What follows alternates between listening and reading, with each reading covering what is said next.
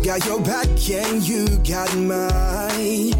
We're walking together, long roads and winding alleys, side by side. Mountain tops and lowest valleys, you and I.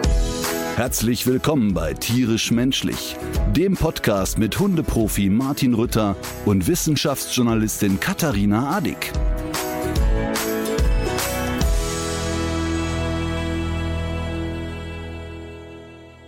Tag, Frau Adig. Ja, guten Tag, Herr Rütter. Wie geht es denn? Ich habe mir ja tatsächlich Sorgen gemacht. Ähm, wegen der Geiselei? Ja.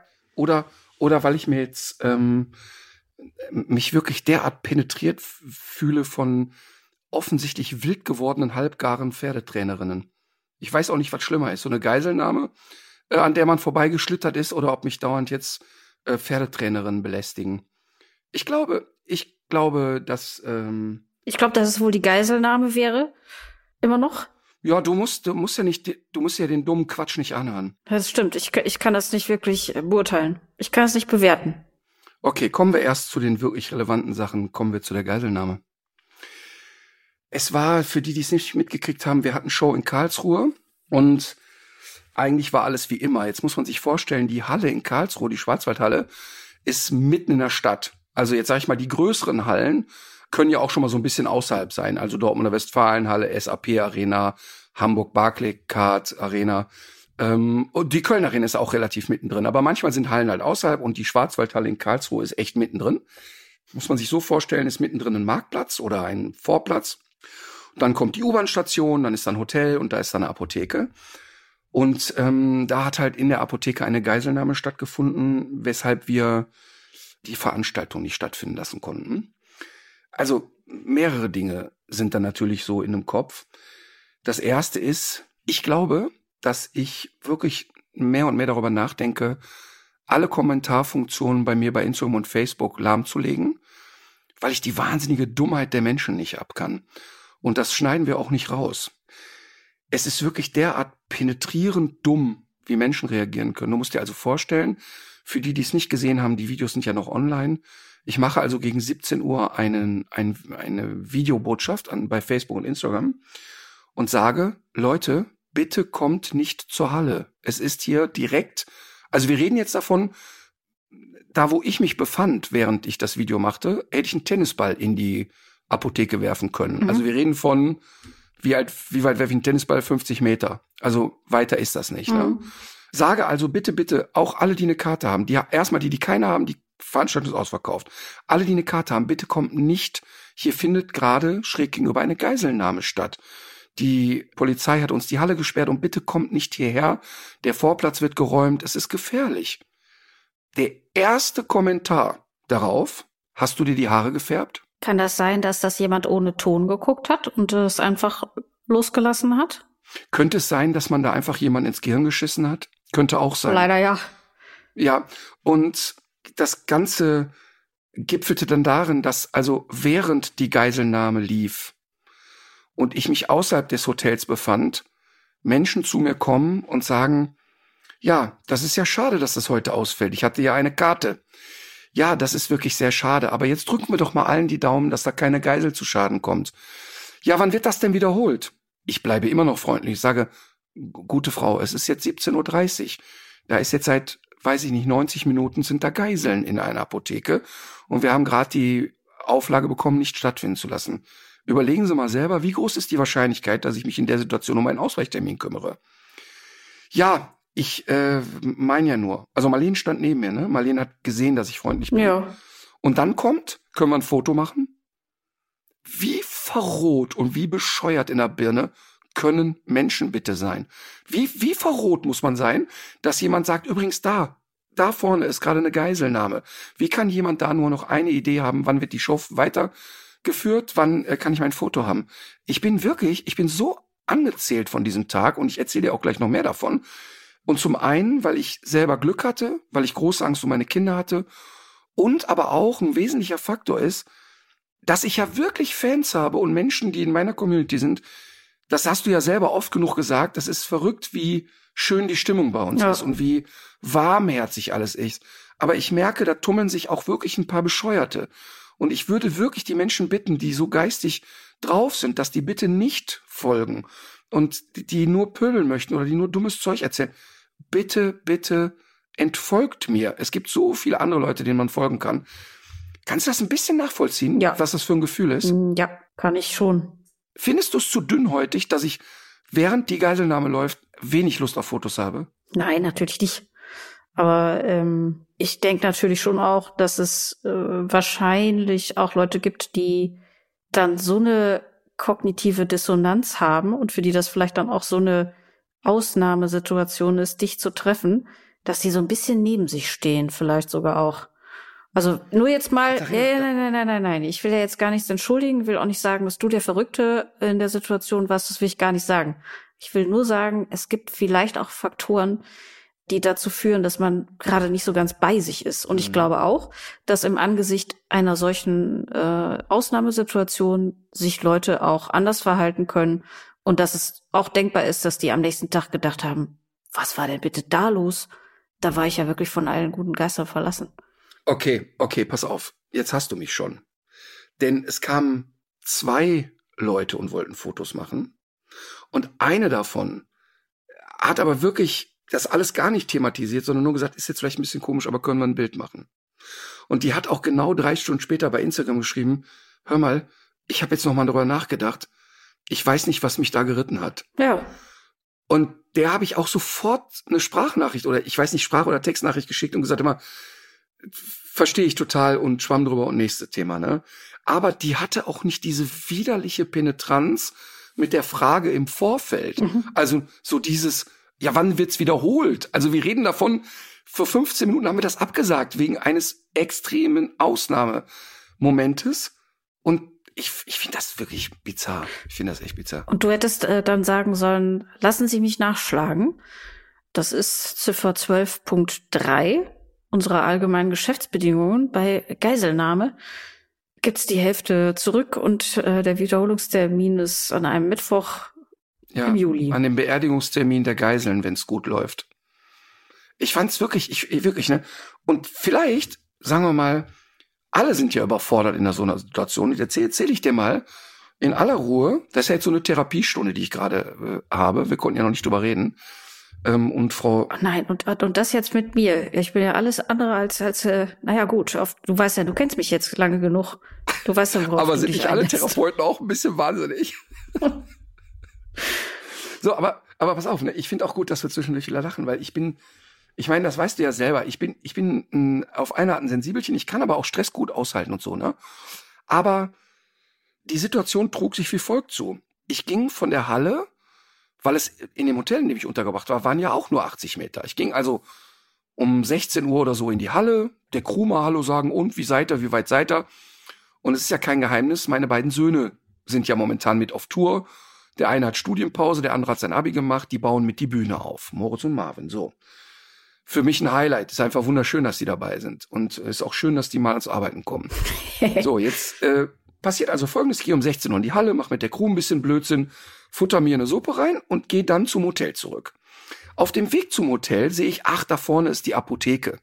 Und ich habe ja immer ein bisschen Probleme mit dem Nacken und ich habe ja auf der Tour ganz oft Wärmepflaster auf dem Nacken. So. Denke mir so, ah, das passt mir gut, dann gehe ich doch jetzt wohl Wärmepflaster holen. Überquere die Straße und sehe, boah, scheiße, da stehen zehn Leute drin. Das ist mir zu voll, mit Anstehen habe ich es nicht so. Geh ins Hotel, frag den Mann an der Rezeption, gibt's hier denn hier noch eine andere Apotheke? Nee, nee, aber ähm, da wird's jetzt gleich leerer, immer so ab 16.30 wird's da leerer. Okay, alles klar, da war 16.25 oder so. Oder auch 16 Uhr, ich weiß es nicht mehr. Auf jeden Fall gehe in mein Zimmer und ich mache brav ja meine gymnastischen Übungen, die mir aufgetragen wurden. Stehe also dort äh, in der Unterhose am Fenster und mache eine Kniebeuge. Komme aus der Kniebeuge schweren Ächzens wieder hoch und sehe, dass sich Polizei vor der Apotheke tummelt. Zunächst mal, na ja, Polizei. Mache eine zweite Kniebeuge und ächze wieder hoch. Bei mir dauern die Kniebeugen, pro Kniebeuge kann man so acht Minuten rechnen. Komme also wieder hoch und sehe, äh, wieso haben die eine Waffe in der Hand? Okay, alles klar. Äh, mache eine dritte Kniebeuge und gucke links in den Innenhof des Hotels Und dann fuhren vier schwarze Limousinen vor und aus jedem dieser Autos stiegen drei, vier Leute aus, die alle eine Jeanshose anhatte und so ein, und so ein Hemd, so ein Polohemd oder so. Und als die ausstiegen und die hatten keine Uniform und kein gar nichts, hast du sofort gesehen, okay, das sind jetzt ganz andere Jungs. Das sind ja also nicht die Jungs, die sagen, sie haben hier falsch geparkt, bitte gehen Sie weiter, hier mhm. gibt es nichts zu sehen, sondern du konntest sofort sehen, hier steigen jetzt eine Kolonne Profis aus. Dann habe ich die Marlene, die Marlene war ja auch mit auf Tour, mhm. habe ich die Marlene aus dem Nachbarzimmer angerufen und gesagt, die soll mal rüberkommen zu mir. Und ich hatte den Impuls, wir verlassen jetzt das Hotel. Und dann kam Marlene in mein Zimmer und äh, fragt mich natürlich erstmal, warum bestellst du mich in der Unterhose? Eine typische Marlene-Frage. Und dann habe ich gesagt, ich glaube, da vorne ist gerade irgendwie Trouble. Komm, ihr, ne, jetzt mal beide Jogginghose an. Wir gehen mal woanders hin. Und dann kamen wir runter. Und dann musst du dir vorstellen, dass das ein sehr bizarres Gefühl ist, wenn im Foyer des Hotels eine derartige Dynamik ist. Also alle, die da rumrannten, hatten kugelsichere Westen an. Die Jungs, die aus den Autos ausgestiegen sind, wo ich gesagt habe, die sahen so anders aus, ne? Die zogen sich dann die Sturmhauben mhm. auf, vermummten sich, kriegten alle Ohrstöpsel, die ersten Gespräche fanden statt, die andere, ähm, es, es ging darum, dass sich jetzt Scharfschützen positionieren und ähm, all diese Dinge. Und zwar alles innerhalb von zehn Minuten. Das war ein eine Dynamik und ein Trouble und ein keine Ahnung. Und dann wird klar und wird gesagt, okay, das ist eine Geiselnahme. Wir wissen nicht, wie viele Täter sind in der Apotheke. Also in der Apotheke, in der ich aus Ungeduld nicht reingegangen bin. Also wären hm. nicht zehn Leute vor der Tür oder in dem Laden gewesen, wäre ich da reinmarschiert und ich wäre vielleicht einer von denen gewesen. Ja. Das wurde mir aber erst am nächsten Morgen bewusst, ehrlich gesagt. Und das ist auch gar nicht mein größtes Ding, was ich gerade so schleppe. Nee, nee. Und es kam so totale Dynamik da auf, ne? Dann fielen so Wörter wie, wir wissen nicht, ob es ein Einzeltäter ist. Gibt es noch andere Täter in der Stadt? Ist es eine Geiselnahme, weil jemand Geld will? Ist es ein Junkie, der irgendeinen Stoff braucht? Ist es Terror? Gibt es weitere Täter? Polizei fängt an, den Vorplatz zu räumen. Standen schon, keine Ahnung, einige Leute, die auf die Show warteten. Dann habe ich den Reinhard angerufen, der in der Halle war, und habe gesagt, Reinhard, die Crew checkt jetzt aus. Alle verlassen jetzt die Halle, setzen sich in die Autos. Wir waren ja im Backstage, also die waren ja im Backstage-Bereich, nicht da, wo die Geiselnahme war vorne. Und ihr setzt euch jetzt alle ins Auto, fahrt ins Crewhotel, was ein Kilometer entfernt ist. Und ich setze jetzt auch die Marlene ins Auto und wir kommen auch dahin. Ja, das ist eine super Idee. Reinhard sammelt die Leute zusammen und sagt mir dann 30 Sekunden später, wir kommen hier nicht raus. Polizei sagt, wir riegeln die Halle ab. Warum haben die die Halle abgeriegelt? Hm. Weil die im Kopf haben, das sollte der Täter sich jetzt mit einer Geisel nach draußen bewegen und kriegt vielleicht Druck, dass er sofort in die nächstmögliche Location geht und das wäre eben diese Halle gewesen. Mhm. Also hieß es jetzt, die Crew darf nicht mehr raus. Und in der Sekunde wird dir klar, einer deiner Söhne ist in dieser Halle. Und die Polizei hält für möglich, dass ein Verrückter mit einer Geisel rauskommt und gefährlich ist. Ja. Und das ist wirklich, der Moritz, der Kleine, der war, weil die Pause hatten, anderthalb Stunden, der ist ins Fitnessstudio gefahren. Der glaubt ja immer, dass das Arbeiten auf der Tour zu wenig ist, der fährt dann ins Fitnessstudio. Der war also schon mal raus aus der Nummer. Mhm. So, jetzt ist aber da ein Marvin, beste Kumpels von mir und so weiter und die können nicht raus. Und du kriegst aber jeden Funkspruch mit. Ich stand also jetzt neben diesen Einsatzkräften, also irgendwelche Sondereinsatzkräfte, und du kriegst jeden Funkspruch mit und jede Diskussion über was passiert als nächstes? Was ist die Theorie? Was könnte das Worst-Case-Szenario sein? Und, und, und, und, mhm. und. Parallel der Reinhard immer in Kontakt zu den Leuten, die die Halle abgesperrt haben. Und immer wieder dieser Austausch. Was kommt als nächstes? In fünf Minuten hörst du, wir glauben nicht, dass wir den bis morgen früh da raus haben. Mhm. Der nächste sagt, wir wissen gar nicht, wie viele Täter sind es eigentlich und so weiter. Und ich kann dir wirklich sagen, dieses Gefühl von totaler Ohnmacht, dass dein Sohn jetzt in der Nachbetrachtung waren die nicht in Gefahr, aber mhm. in dem Moment ja, war das für mich ein sehr greifbares Szenario, ja. ein sehr bedrohliches Szenario. Nach ungefähr boah, 45 Minuten, es hieß zuerst, wir dürfen das Hotel nicht verlassen. Also draußen, also durch die Hoteltür haben die sowieso keinen mehr gelassen, weil die sagen, das ist ja direkt dann ein unmittelbares Umfeld, wo im Zweifel Schusswechsel stattfindet. Und dann habe ich gefragt, ob ich nicht, weil mein Auto in der Tiefgarage steht, nicht zumindest ins Auto kann und mit der, aus der Tiefgarage raus. Und dann hieß es erstmal 40 Minuten nein, können sie nicht. Dann bin ich aber in dem Hotel, konnte man sich frei bewegen, bin ich in die Tiefgarage rein und bin zu Fuß zum Ausgang der Tiefgarage gelaufen, weil ich sehen wollte. Wo das aufhört dann, wo man da rauskommt. Wo, genau, genau, wo ist die Blickrichtung? Mhm. Und dann habe ich gesehen, dass die Tiefgarage von einem Beamten abgesperrt war. Und dann bin ich zu dem und habe gesagt, hör mal, ich habe ich fühle mich einfach wohler, wenn ich meine 15-jährige Tochter jetzt hier wegbringen kann. Ähm, nicht, weil ich glaube, jetzt stürmt hier einer das Hotel, aber es ist irgendwie, ja. fühlt sich besser an. Ich kann es schlecht erklären. Und dann hat der gesagt, ja, okay, weil wenn du aus der Tiefgarage rausfährst, 50, 60 Meter rechts ist die Apotheke, aber wir sind ab hier gesperrt. Wenn du rausfährst und links, und dann ist es für uns okay. Und dann habe ich halt mal genommen und bin gefahren.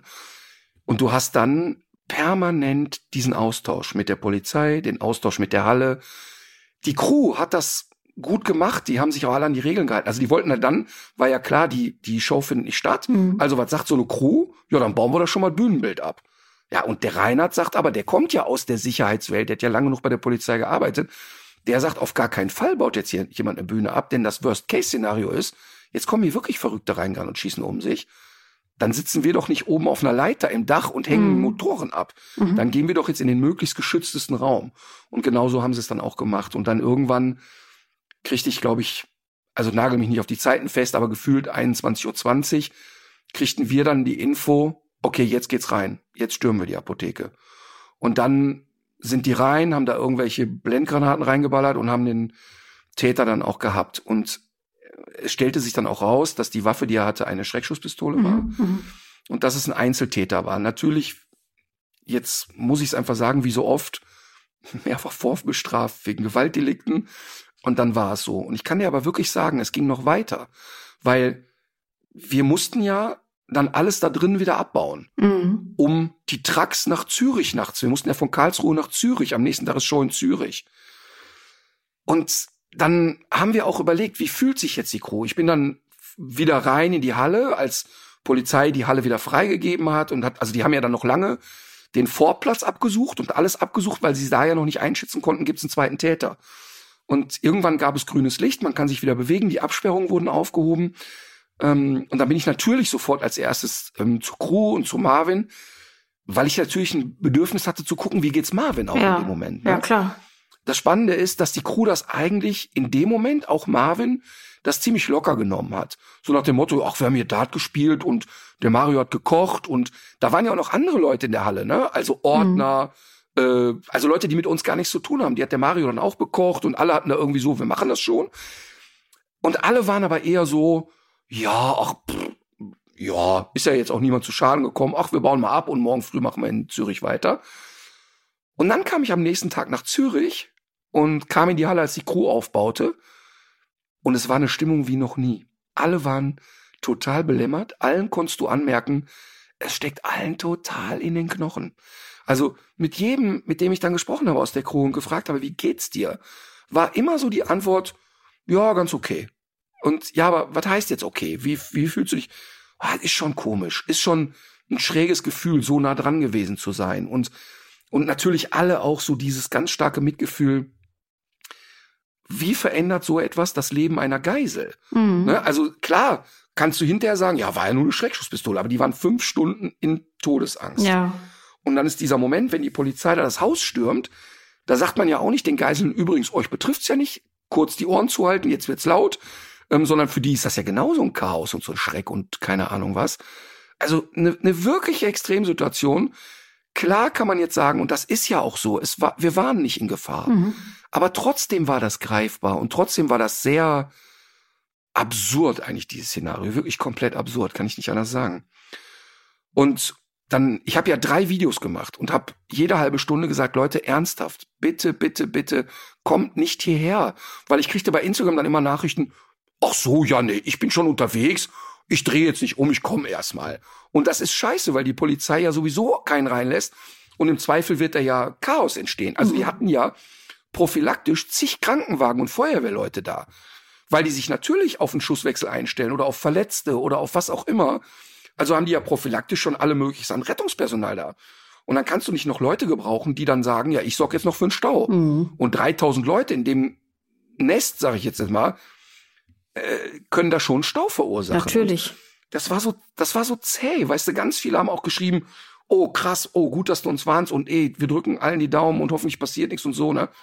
Und das waren natürlich die meisten, 95 Prozent der Leute. Aber trotzdem kriegte ich so Nachrichten wie, nö, ich komme jetzt erstmal. Und das ist so krass. Und wenn du dir die Videos anguckst, das letzte Video, was ich gemacht habe, wo ich dann auch gesagt habe, so jetzt alles ist okay und Täter ist gefasst und so weiter, man sieht mir auch wirklich sehr an, dass ich echt angefasst bin Mhm. im Moment. Ja, ne? ja, ja. Und ich verstehe es nicht. Ich verstehe nicht, wie dann jemand schreiben kann, ich fahr erstmal los. Das ist mir einfach ein Rätsel. Ja, ich kann es ich kann's mir auch nur so erklären wie eben auch. Ich glaube, zu weit weg, so eine Schranke im Kopf, dass man das einfach so in dem Moment nicht realisiert, was da eigentlich gerade los ist. Ja, total krass. Und dann kamen wir nach Zürich und waren dann da in der Show. Und natürlich haben da auch einige gefragt, ja, wie findet das statt? Habt ihr es noch rechtzeitig geschafft, das Bühnenbild dahin zu kriegen und so weiter?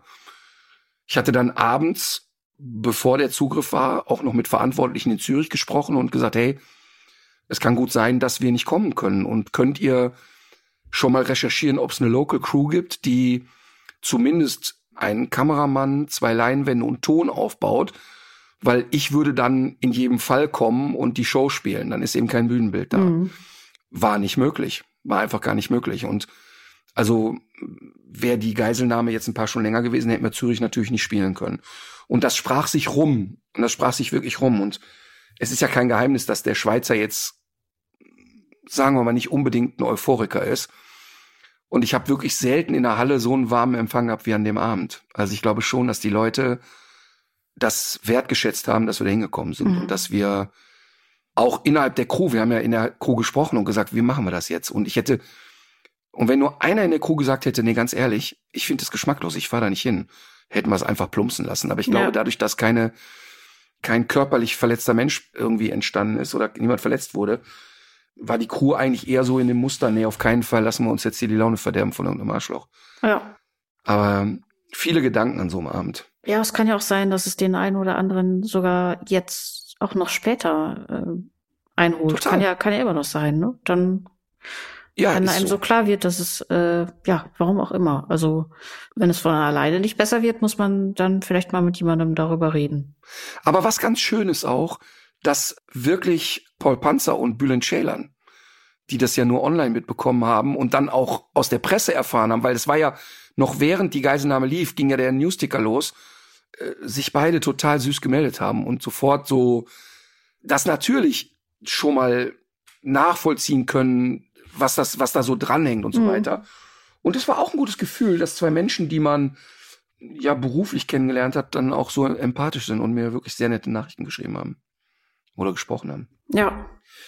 Ja, also wir zwei Lehren zieht man daraus. Sport ist gesund, weil der Moritz war im Fitnessstudio, der war am wenigsten in Gefahr. Ja. Das ist äh, Punkt eins. Und die zweite Lehre ist, dass diese wahnsinnige Ungeduld, die ich habe beim Anstehen, auch doch gesund ist. Ja, du hast, äh, das stimmt natürlich. Das ist, das, das, das ist ja völlig richtig. Das hat dir das, äh, das hat, das hat dich gerettet in dem Moment. Aber weißt du, weißt du, was eigentlich das Verrückte war? Und das, äh, das können alle Eltern natürlich nachempfinden. Als mir klar war, dass ich wirklich genau innerhalb von einer Minute eine Entscheidung getroffen habe, die vielleicht mein Leben verändert hätte. Also wäre ich Geisel gewesen, hätte sich ja mein Leben auch verändert. Mhm.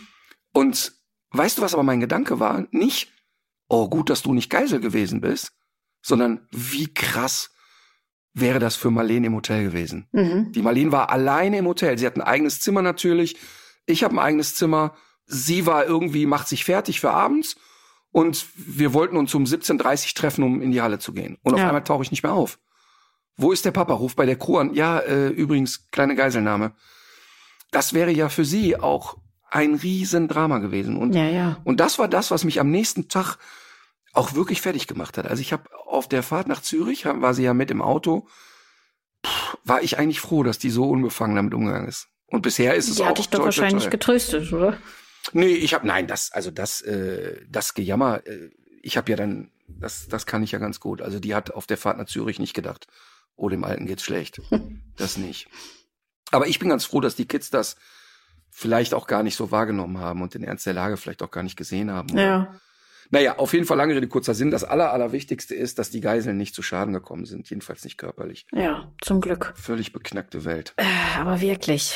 Man könnte ja meinen, dass, dass, dass, dass diese perfiden, absurden Techniken aus der Pferdewelt äh, sich dann ja für mich wieder relativieren, denn das ist so absurd und so lustig. Also es nervt, es nervt diese ganzen Pferde. Leute nerven gerade und auch gar nicht die ganzen Pferdeleute, sondern es gibt so drei, vier, fünf Trainer, die jetzt kapiert haben, wenn sie nur oft genug meinen Namen benutzen, steigen ihre Klickraten. Dann geben sie, also sie geben dann Interviews in, in irgendwelchen Pferdemagazinen, die von drei Leuten gelesen werden. Und dann geht das los mit, äh, ja, was, was, wie fanden Sie denn, was der Pferdeprofi da gemacht hat? Und der Name des Pferdeprofis wird dann dreimal genannt und meiner 35 hm. Mal, weil die natürlich wissen, okay, über die Popularität kann ich da abgreifen. Da ist ja wirklich eine dabei, die jetzt gefühlt den 500. offenen Brief schreibt und immer wieder den Namen und den Namen und den Namen. Ich bin wirklich kurz davor, dir eine Mail zu schreiben und sagen, hör mal, du kannst dich auf den Kopf stellen mit den Beinen wackeln. Du wirst von mir kein öffentliches Statement, weil du erstens selber keine Ahnung von Pferden hast und zweitens mich am Arsch lecken kannst. Ich finde das so, ich finde das so schlimm, weil die unter dem Deckmantel des Tierschutzes versuchen, ihre eigenen Kurse mhm, zu verkaufen. Mhm. Und das finde ich mhm. peinlich. Und dann geht's noch weiter. Dann, dann melden sich Leute, die alle besser wissen. Und dann guckst du dir an, wie die auf dem Pferd sitzen und denkst alles klar. Also da muss man kein Experte sein, um zu sehen, dass das wohl auch nichts mit Tierschutz zu tun hat. Und mich regt das derart auf, dass ich kurz davor war, diese Diskussion unter den Trainern abzusagen. Mhm. Und zu sagen, wisst ihr, wenn ihr mich könnt, am Arsch lecken. Wer will, kann die Sendung gucken, wer nicht, dann eben nicht. Und wer jemand anzeigen will, der soll das tun, weil ich einfach inzwischen auch keine Lust mehr habe, diesen Leuten ein Forum zu geben. Deshalb recherchieren wir jetzt auch mal äh, weiter und intensiv. Ähm, aber das ist gar nicht so einfach. Immer wenn du jemanden recherchierst und denkst, ach, das wirkt aber ganz cool, kriegst du sofort 500 Videos geschickt, wo du sagst, oh, doch mhm. nicht. Also das ist schon krass. Das ist schon, also ich habe so das Gefühl, dass die Pferdewelt wissenstechnisch der Hundewelt 30 Jahre hinterherhängt. Das ist alles ein bisschen wie um Schäfer und Platz vor 80 Jahren. Das ist irgendwie ganz, ganz schräg. Mhm. Und wir schneiden noch nichts davon aus. Ich sehe ja, dass du wieder denkst, jetzt riecht er sich aber auf. Ja, ich rieche mich auch auf, weil ich wirklich differenzieren möchte zwischen Menschen, die sagen, ja, aber da hat eine, weißt du, was so lustig ist, da hat einen Video gemacht, auch eine, die damals sich für Pferdeprofis beworben hat, die wir nicht genommen haben, weil sie zu grob war, mhm. hat ein mhm. Video gemacht und gesagt, ja, der Herr Rütter sagt ja in der, in der äh, Diskussion wird's gehen, was wir mit Pferden allgemein machen dürfen. Zitat wörtlich, nein, da brauchen wir gar nicht drüber zu diskutieren, denn wir Menschen haben uns bereits entschieden, dass wir Pferde reiten werden. Ach krass. Ach so, wenn sie das dann entscheidet, dann, äh, wenn die Menschen das entschieden haben, ey geil. Und wenn die Menschen entschieden haben, Hühner in Massentierhaltung zu halten, ey, da müssen wir doch nichts dran machen. Und da ist, doch, ist es doch einfach, das ist doch gut, dass es so eine eindeutige Beschlusslage da gibt. Aber ich muss dir auch sagen, dass du jetzt hier in meiner westfälischen Mikromimik äh, falsch gelesen hast. Ich wollte dich da gar nicht jetzt bremsen. Du sollst ja okay. durchaus auch äh, das zum Vortrag bringen, was dich jetzt äh, in der Sache beschäftigt. Aber ich weiß ja auch, dass du äh, sie dann am Ende doch nicht alle in einen Sack steckst und äh, Nein. Das, ja, ja, ja nee, ich, sag, ich sag's ja nur, ich sag's ja nur. Und ja. äh, dass diese Veranstaltung äh, findet ja statt. Und ähm, das wollte ich jetzt noch mal eben wissen, wann denn eigentlich? Oder steht das noch Pass gar auf. nicht fest? Pass auf, bevor ich das sage, ich hatte heute, genau heute, hatte ich auf einem Sportplatz eine Diskussion mit einer Frau, die gesagt hat, ich bin großer Fan, ich gucke immer deine Sendung. Aber das, was da passiert ist, geht was gar nicht. Was hast du denn auf dem Sportplatz gemacht? Leck mich. So, auf jeden Fall kam auf jeden Fall diese Frau und sagt, ich bin ein Fan deiner Sendung und ich finde das alles super und wie du dich für Tisch. Aber wie kannst du sowas zulassen? Ich reite seit 30 Jahren und züchte Pferde. Ach echt, warte, die Zeit nehme ich mir. Jetzt mal ehrlich, hast du in der Sendung irgendwas gesehen, was du in deinem Reitstall noch nicht gesehen hast? Oh nee, unter vorgehaltener Hand, was da alles passiert. Da sag ich, jetzt überleg mal selber. Jetzt überleg mal selber, was du mir gerade gesagt hast. Das ist doch absurd, was. Ja, aber. Äh, äh. äh. Und das ist eine Scheinheiligkeit, die widerwärtig ist. Einfach widerwärtig ist. Und ja, das stimmt, aber es gibt ja, genau, aber es gibt ja eben auch viele Leute, die gerade diese Zustände scheiße finden und dann noch neuen Wegen ja. suchen. Und aus, auf dieser Seite steht Mina TV ja auch und äh, du ja sowieso. Total. Und deswegen, äh, da, da muss man einfach eine gerade Furche ziehen. Ja. Und das ist aber gar nicht so einfach. Das ist auch schon, schon auch klar. Und jetzt wolltest du doch noch sagen, wann das stattfindet. Ja, jetzt wollte ich sagen, der neueste Weg wäre, setzt euch da einfach nicht auf Pferde. Fertig. Ist doch der neueste Aber Weg. Ist jetzt ein Trend. Ist ein Trend. Wir setzen uns nicht mehr auf Wirbeltiere. Ist doch ein richtig geiler Trend. Crazy. Mann, ich krieg da einen am Appel und natürlich weißt du, natürlich weißt du, dass ich jetzt mich in Rage rede und natürlich schmeiße ich nicht alle in einen Topf. Das ist doch klar. Ja. Und ich, ja. ich sag ja noch mal, ich habe das ja auch schon anders erlebt. Es ändert nichts an meinem Störgefühl, dass sich ein Mensch gefälligst nicht auf dem Pferd zu hocken hat. Aber das ist ja auch nur meine Meinung und ich bin auch nicht das Maß aller Dinge. Aber aber eigentlich schon. Aber, äh, aber, was ich eben sagen will, ist, natürlich findet diese Diskussion doch statt, das ist ja klar. Und wir, die Pferdeprofi-Staffel geht ja noch bis Mitte April und wir haben uns ja entschieden, erstmal alle Folgen auszustrahlen und dann das Gespräch zu führen. Dann sind ja die Osterferien und es wird gegen Ende April sein. Und dann werden wir ja noch mal drei, vier Tage technisch basteln und dann werden wir es auch online stellen. Sehr gut. Mm, ich weiß fast und bis gar dahin, nicht. und bis dahin, verrückt gewordene Trainerin, schreib weiter offene Briefe, wenn du Langeweile hast, aber deine Longierkurse werden dadurch nicht voller. Hast du da schon so einen intelligenten Spam-Ordner für eingerichtet? Nee, ich habe ja übrigens, ich habe ja seit 20 Jahren habe ich einen Ordner, der heißt SA, skurrile Ablage. Und da schiebe ich allen Schwachsinn rein. Allen Schwachsinn. Allen einfach Schwachsinn. Und das ist so lustig, das ist so lustig, dann veröffentlicht sie, was, wie Gewalt funktioniert. Macht so, das ist Gewalt, so geht Gewalt und das ist Gewalt, vergisst aber dann psychische Gewalt. Ach so, warum spielt denn psychische Gewalt keine Rolle? Kann es vielleicht sein, dass das okay ist? Also, das ist alles so halbgar, ne? Das ist alles so derartig halbgar. Das ist alles wie so ein bisschen Stachelhalsband ist okay. Darf man nicht so feste dran ziehen, dann ist das auch okay. Da, Ja. da meldet sich die, da meldet sich die FN, so eine, so eine Reitervereinigung, meldet sich, die immer noch in Ordnung finden, dass über große Hürden gesprungen wird, dass Dressurreiten stattfindet in perversester Art bei Olympischen Spielen. Und da wird immer noch gefaselt von, ja, wir distanzieren uns, wir distanzieren uns. Das ist einfach lächerlich. Scheinheilig ist das. Was wollte ich denn jetzt gerade noch fragen in dem Zusammenhang? Ach genau, richtig. Du es wolltest gab, mir mal die Medikamente geben, damit ich mich nicht weiter in Rage rede. Ja, ich sehe, dass der Tropf, der Tropf hat sich gelöst. Der muss wieder. Äh, nee, ich habe gesehen, dass es aber ein paar sehr gute Vorschläge gab, auch für das ähm, Diskussionsforum, Namen, die ich dir auch schon genannt habe. Und ich glaube, man kann wirklich gespannt darauf sein. Und das, was ich so wahrgenommen habe in den Kommentaren, das war einfach auch sehr viel Zuspruch über dieses Vorhaben, dass man sich da zusammensetzt und das alles mal diskutiert. Äh, Das ist ja im Grunde ist das ja alles sehr positiv aufgenommen worden, habe ich den Eindruck gehabt. Ja, natürlich. Natürlich wissen das auch viele zu schätzen. Aber Hm. diese, mich regt das einfach auf, dieses Verbreiten Ach echt? Systemat Das merkt man gar nicht. Das, das regt Hör mal. dich auf. Pass auf, dieses systematische Verbreiten von Lügen. Weißt du? Mhm. Also, ne, die offene Briefschreiberin schreibt dann einfach ernsthaft in einem Interview, sagt die, ja, da geht es nur um Geld, da geht es nur um Quote, da wird gezielt auf Kosten der Tiere. Das ist eine Unverschämtheit, eine einfach Ja, eine vor allem- dreiste Unverschämtheit. Vor allem dafür hast du ja den Welpenhandel und dafür Ja. hast du ja dafür dafür hast du ja ganz andere Geschäftsmodelle und auch das Katzenfleisch, was du in Dosen vertreibst. Das mache ich als nächstes. Wenn die mich, wenn die mich weiter aufregen, Hm. dann biete ich bald Kurse an mit Bodenarbeit. Da mache ich Pferdetraining. Dann regen die mich nicht mehr auf. Oh, das hörte sich gerade richtig, das hörte sich gerade wirklich wie eine Drohung an, als du Bodenarbeit Ja, gesagt aber hast. mal ganz ehrlich, das, das, ich habe mir ja die Websites gucke ich mir dann an. Das bisschen pipi kaka Longiertraining, ja, pff, schreibt mir, schreibt ich. Jetzt geht das ja wieder los. Der Ritter läuft Amok. Seht ihr das? Seht ihr das? Ich laufe auch Amok. Jetzt, ich habe ich hab jetzt wirklich Angst. Ich habe ja hier Alleine, so Notizzettel. Ne? alleine das Wort Bodenarbeit. Das sehe ich in Reithallen und ich bin ja nicht nur einmal in Reithallen. Ich habe ja viel Zeit in Reitstellen verbracht. Da sehe ich dann, da steht da irgendeine so Matrone mitten im Reitkurs und irgendein Reitlehrer sitzt auf so einem Stuhl, schreit noch um sich und dann dreht die sich dann eine halbe Stunde im Kreis und der Gau läuft da im Kreis. Das ist bestimmt eine Riesenfreude für so ein Pferd, in der Reithalle eine Stunde im Kreis zu rennen. Mein Gott, ne, regen die mich auf. Boah. So. Gut, ich weiß zu wenig darüber. Ich, ich äh, kann dazu nicht nichts Sinnstiftendes sagen. Doch, ich kenne mich aber aus. Ich habe immer Black Beauty geguckt. Ach so, ich soll jetzt sagen, der Chef hat ja immer recht. Und Fury habe ich auch geguckt. Und Ed, das sprechende Pferd, kenne ich auch. Mhm. Und ich hatte als Kind ein Schaukelpferd. Hattest du auch, ne? Ja. Ich habe hier ein Thema auf meiner Liste. Ja, ich halte jetzt die Schnauze. Ich Nee, muss über mich selber lachen. Ich bin wie Trapattoni. Ich habe fertig. ich habe so ein bisschen Sorge, weil ich glaube, es geht jetzt gleich wieder, es geht von vorne los. Mit dem nächsten Thema. Ich bitte darum. Ich habe mir nur eine Notiz gemacht, weil es gibt ein sehr schönes Video von mir.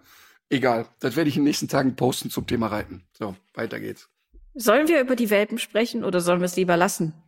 Auf jeden Fall. Das schließt sich. Das, wir nennen das einfach nur die Wutbürger-Folge. Pass auf, das ist doch das Nächste. Das ist doch einfach das Nächste. Wie bescheuert ist das bitte? Also, ich erkläre es. So, ich atme Zuerst den Sachverhalt.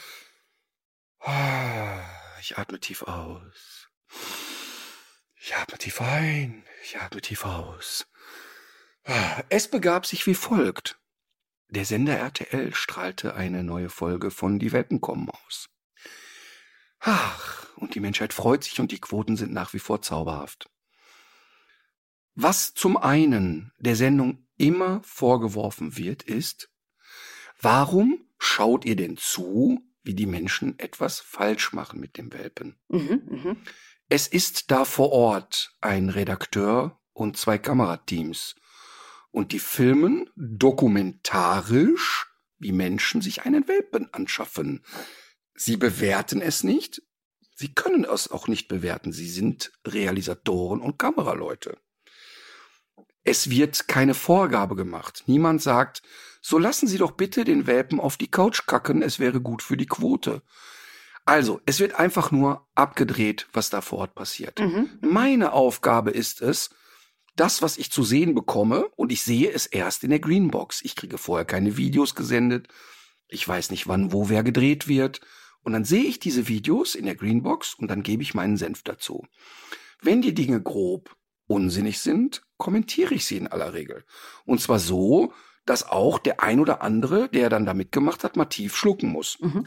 gehört aber dazu. Es gehört einfach dazu. Genauso lobpreise ich, wenn jemand es da richtig geil macht.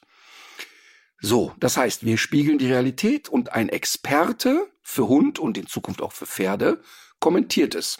So, jetzt passierte Folgendes. Da passieren immer wieder auch Sachen, die man lustig oder nicht lustig finden kann. Und auf jeden Fall hat da ein Papa mit seiner Tochter einen, ich glaube Zwergschnauzer, ich weiß es nicht mehr, einen kleinen schwarzen Hund mit Bart gekauft. Und diese, äh, dieser Papa war so ein bisschen skurril. Und der war aber auch nicht skurriler als du oder ich. Der war halt skurril. Der war halt bisschen anders so, ne? Okay. Und ähm, die Tochter ähm, und er holten also dann den Hund ab und machten da so ein paar Sachen mit dem Hund, die ich mal gut und mal schlecht fand. Aber bis dahin aus meiner Sicht eher stinknormale Welpenleute. Er so ein bisschen extrovertiert im Erzählen, hat ein paar ja, fachlich nicht ganz richtige Theorien, er wäre der Rudelführer und was nicht alles, habe ich dann auch immer wieder erklärt. Und dann passierte Folgendes. Die Tochter war so ein bisschen, was eigentlich sehr schön war, ähm, enttäuscht darüber, dass sie zu wenig mit dem Hund machen darf. Und dann hat der Vater noch ein paar Mal gesagt, na ja, aber ich bin ja auch der Rudelführer. Und sie war so ein bisschen enttäuscht.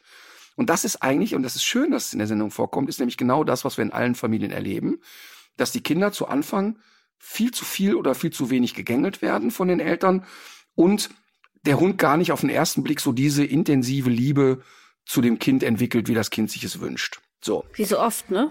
Genau, wie ganz oft. Und deshalb passiert es auch, dass die Kinder manchmal so ein bisschen, oh, das ist ja langweilig, der schläft aber so viel. Ach, hm, jetzt muss ich hier einen Köttel wegräumen. Das ist die Realität. So. Und jetzt passierte Folgendes. Dieses Mädchen war dann mit dem Hund zehn Minuten alleine. Was ich völlig in Ordnung finde mit einem Welpen. Völlig in Ordnung. Und dann dachte sich dieses Mädchen, Hundefriseur könnte ein Berufswunsch für mich sein. Und sagte dann so, ein sehr kluges Mädchen übrigens, die sagte auch dem Vater dann so Sachen wie, wenn das, wenn du das so sagst, dass ich das nicht so gut mache wie du, dann ist es verletzend für mich. Also sie war echt cool darin, auch ihre Gefühle zu äußern und so. Und also sinnierte vor sich hin, Mensch, ich habe hier eine Schere und eine Bürste. Hundefriseur fände ich ganz cool, ist aber vielleicht nicht so ein zukunftsträchtiger Beruf. Aber ich könnte es ja mal ausprobieren. Ich saß in der Greenbox und bepisste mich vor Lachen und sagte immer, bitte go for it. Bitte, bitte, bitte, bitte, lass den Hund komplett kahl sein, wenn der Vater wiederkommt. Und habe mich beömmelt im Quadrat und habe immer gedacht, boah, bitte, Mädchen, greif zur Schere und bitte, bitte, bitte frisier den Hund. Ich konnte mich nicht mehr halten vor Lachen. Mhm. Und fand das wirklich echt lustig. Und habe dann schon in, der, in die Greenbox oder in die Kamera gesagt, ey, alle, die mir jetzt schreiben, der arme Hund, oh Gott, dann wird ja der Bart da getrimmt. Ich beantworte gerne jede Mail, weil das einfach das Kind wirklich nichts Schlimmes mit dem Hund gemacht hat. Sie hat den Hund gebürstet und hier und da ein paar Löckchen abgeschnitten. Also wir reden jetzt von zwei, drei Strähnen. Ey, die Leute bei Facebook und Instagram wie die Hornochsen. Was für eine Göre. Wie geht die mit dem Hund um? Der sollte man mal die Leviten lesen. Äh, ernsthaft so? Ey, pass auf. Eine Sache ist, Rütter, du Penner, hast keine Ahnung. Einverstanden. Bin ein erwachsener Mensch, muss mir das anhören oder blockiere einfach solche Leute. Ey, aber da ist ein Mädchen, das, äh, äh, ich weiß nicht, wie alt sie war. Ich schätze jetzt mal 10, 11. und die muss sich Sachen durchlesen. Ich habe die Posts gelöscht. Ich habe beide Posts gelöscht bei Facebook und bei Instagram, weil ich empört, wirklich komplett empört darüber bin, dass Menschen glauben, sie könnten auf der Couch liegen, kleine Kinder bepöbeln. Das ist so schlimm, ne? Mal abgesehen davon, dass dieses Mädchen nichts, aber auch gar nichts getan hat, wo ich für eine Sekunde denken würde, jetzt nimmt der unten Schaden. Für mhm. keine einzige Hundertstel Sekunde. Was ist denn los mit den Leuten? Was ist da los? Ich, ich wirklich, ich möchte eigentlich, ich find's schade, weil ich gut finde, wenn eine Community sich austauscht und wenn die auch ein Feedback geben. Ich möchte ja wissen, was finden die Leute gut, was finden sie schlecht, was kann ich besser machen, was finden die geil, was nicht. Aber es kann doch nicht sein. Eigentlich brauchen wir doch genau wie bei eBay, wo ich sage, beim Welpenverkauf sollen die Leute äh, ihren Personalausweis zeigen, müsste doch eigentlich irgendwann das Gesetz kommen, dass bei Social Media die Leute sich nur noch anmelden können, wenn sie ihren Personalausweis zeigen. Ja. Das ist doch nicht es normal. Ist, ist aber auch ehrlich gesagt ein Grund, warum ich jedem mit Kindern davon abraten würde, äh, die auch so zu in der Form zu zeigen, weil du das einfach nicht ausschließen kannst. Und du steckst ja auch nicht drin. Also kannst ja manche Sachen auch nicht antizipieren. Also ich habe diese Szene, ich habe sie nicht gesehen wenn das jetzt, äh, ich glaube, das ist, das war wahrscheinlich auch viele Leute, die das kommentiert haben, das wahrscheinlich auch nicht richtig geguckt haben, sondern einfach auf den Zug aufgesprungen sind. Aber das ist eigentlich genau der Grund, warum man mit sowas im Zweifel Nein sagen muss. Ne? Und das, es gibt aber eben, also ich glaube, das sage ich auch aus der Erfahrung heraus, jetzt äh, selber auch in dieser Welt zu arbeiten. Also ein bisschen ist das ja so, und man ist ja man weiß einfach nicht, was, was aus so einer, was aus so einer Situation wird. Ne? Und dann hast du da so einen. Aber Katharina, ich Menschen. sitze in der Greenbox, beömmel mich und rufe hm. Go for it, nimm die Schere und schneid die Haare ab weil es einfach völlig harmlos ist. Fucking harmlos. Ja, aber du weißt ja, wie die Leute sind. Und äh, die Deutschen haben ein größeres Herz für Haustiere als für Kinder. Das ist nun mal einfach ja. so. Und ähm, wenn ja. auch nur, wenn auch nur da äh, der Anschein erweckt wird, dass ein Kind den Hund so ein bisschen auch als Spielzeug betrachtet, und sei das noch so sehr an den Haaren herbeigezogen, dann haben wir doch schon den Salat. Also, äh, was ich ja mache, ist, ne, ich habe ja früher sehr häufig mit den Leuten diskutiert und auch gesagt, hör mal, warum machst du das? Was ist mit dir kaputt? Ähm, davon gehe ich mehr und mehr weg. Ich blockiere die einfach ganz charmant. Genau, richtig. Und dann kommen manchmal so Nachrichten, also, du hast da meine Freundin blockiert. Was soll das? Schwupp, auch blockiert. Blockiere ich direkt mit. Und das ist mein Wohnzimmer. Und ich entscheide ganz alleine, wer bei mir irgendeinen Kommentar macht und wer nicht. Das, das verstehen die Leute ja auch nicht mehr, ne? Das ist ja mein Account. Dann mhm. werde ich genau das posten, wonach mir ist. Und so zum Beispiel, ich habe einen ein Video von Luisa Neubauer geteilt, wo es um die Klimaabstimmung äh, in Berlin geht. Schreibt mir eine Frau einfach aus dem Nichts. Also, ich möchte hier nicht politisch manipuliert werden. Äh, da, ja, äh, dann ist es, äh, dann musst du woanders gucken dann.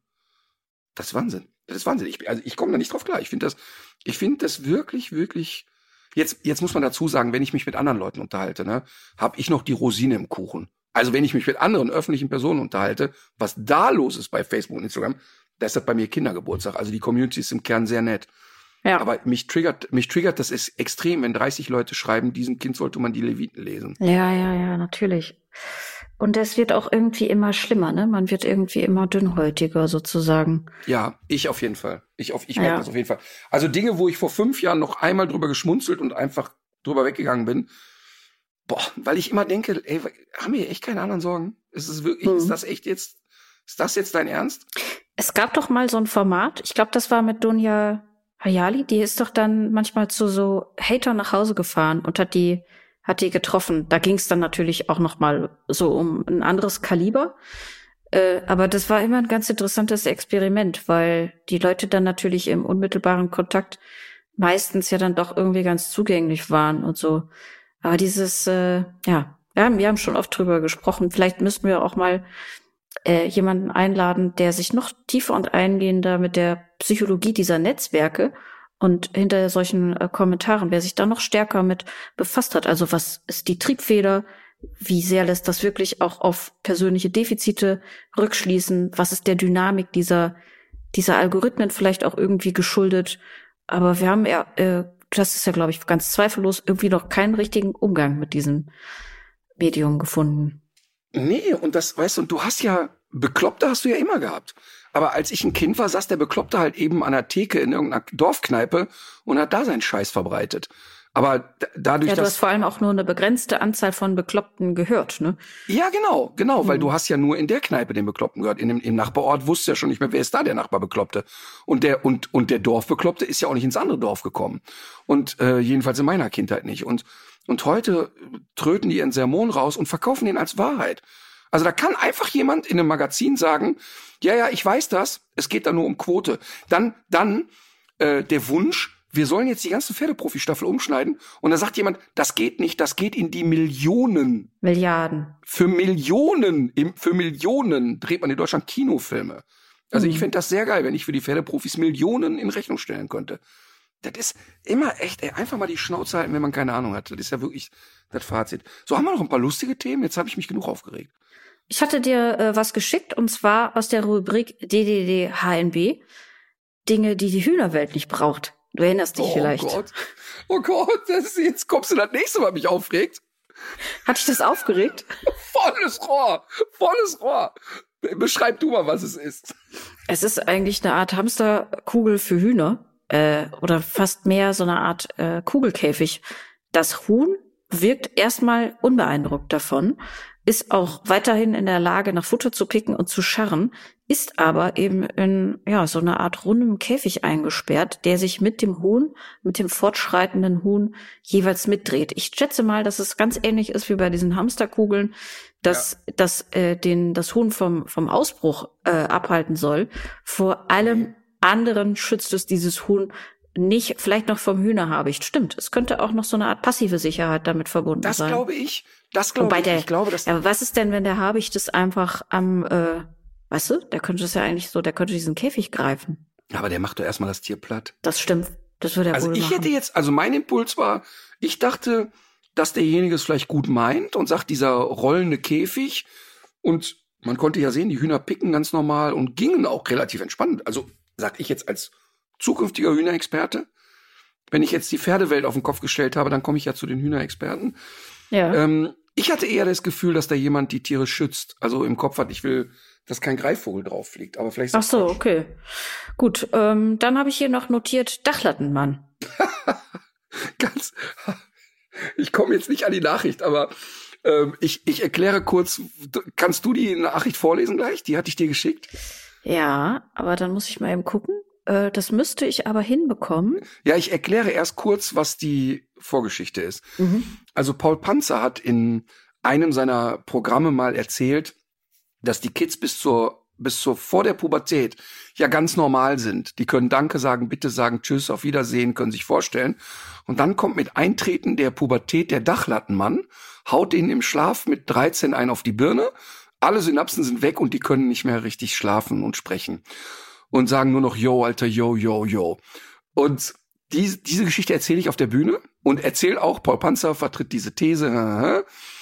Und dann pick ich mir vorher, wenn ich rauskomme, sehe, gucke ich immer bei der Begrüßung des Publikums, ob ich in den ersten drei, vier Reihen so ein zehn, zwölfjähriges Kind finde.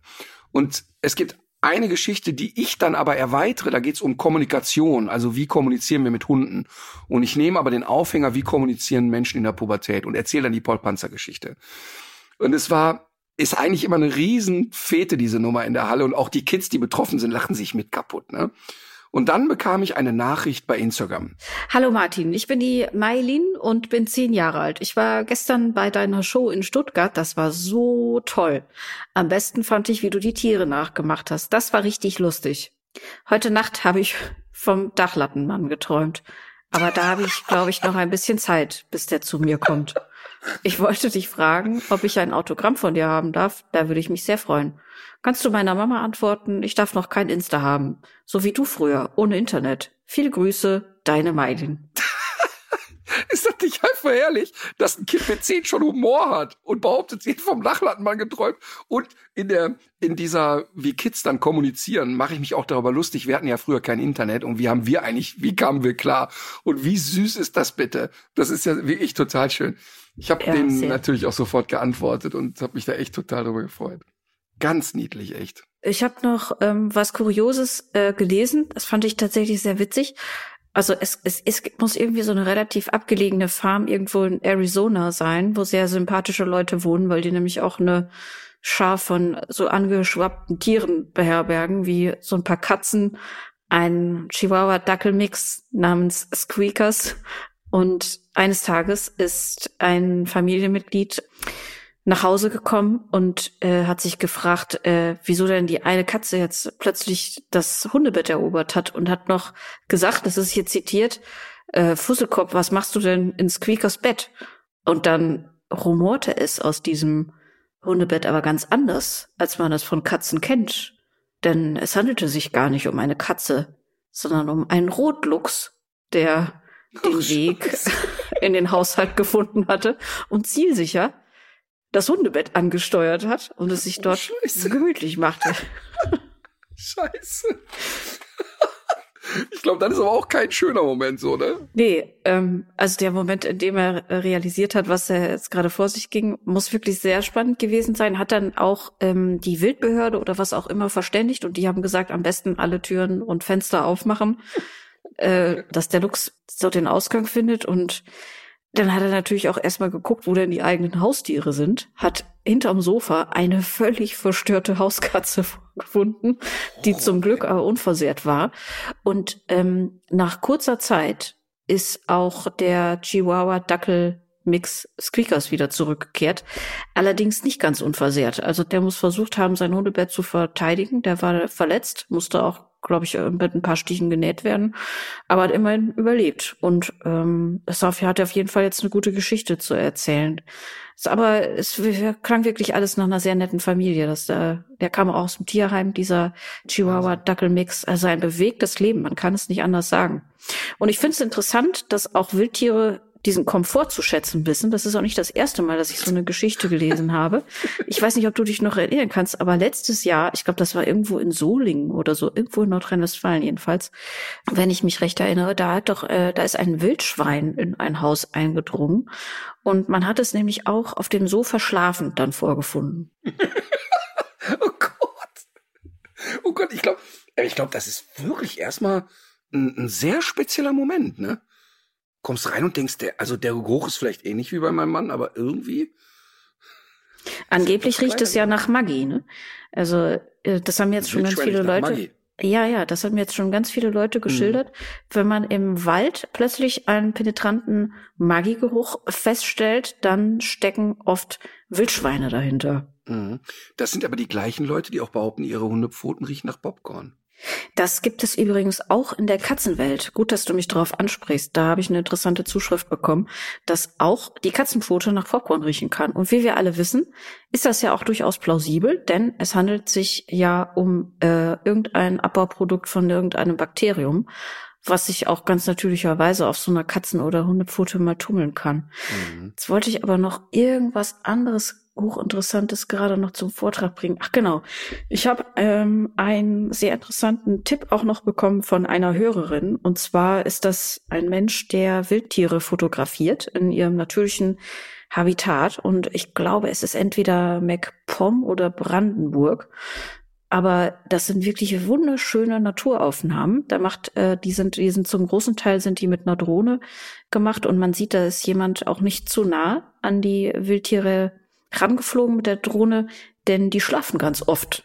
Also das, äh, ich habe ich hab mir ehrlich gesagt, so lagernde Wildschweine habe ich mir immer vorgestellt, wie Leute, die ein bisschen zu viel gegessen und auch zu viel getrunken haben und mehr oder weniger so versprengt, verstreut irgendwo rumliegen. Ne? Aber das sind so harmonische, idyllische Bilder. Das ist ja, das sind ja auch Familienverbände, in denen die leben. Und dann muss man sich vorstellen, so ein Kornfeld und irgendwie da so ein Drohnenbild von einem Kornfeld und in der Mitte ist dann so ein kleiner Kreis und da liegen die alle zusammengekuschelt nebeneinander. Also ganz friedlich. Ne?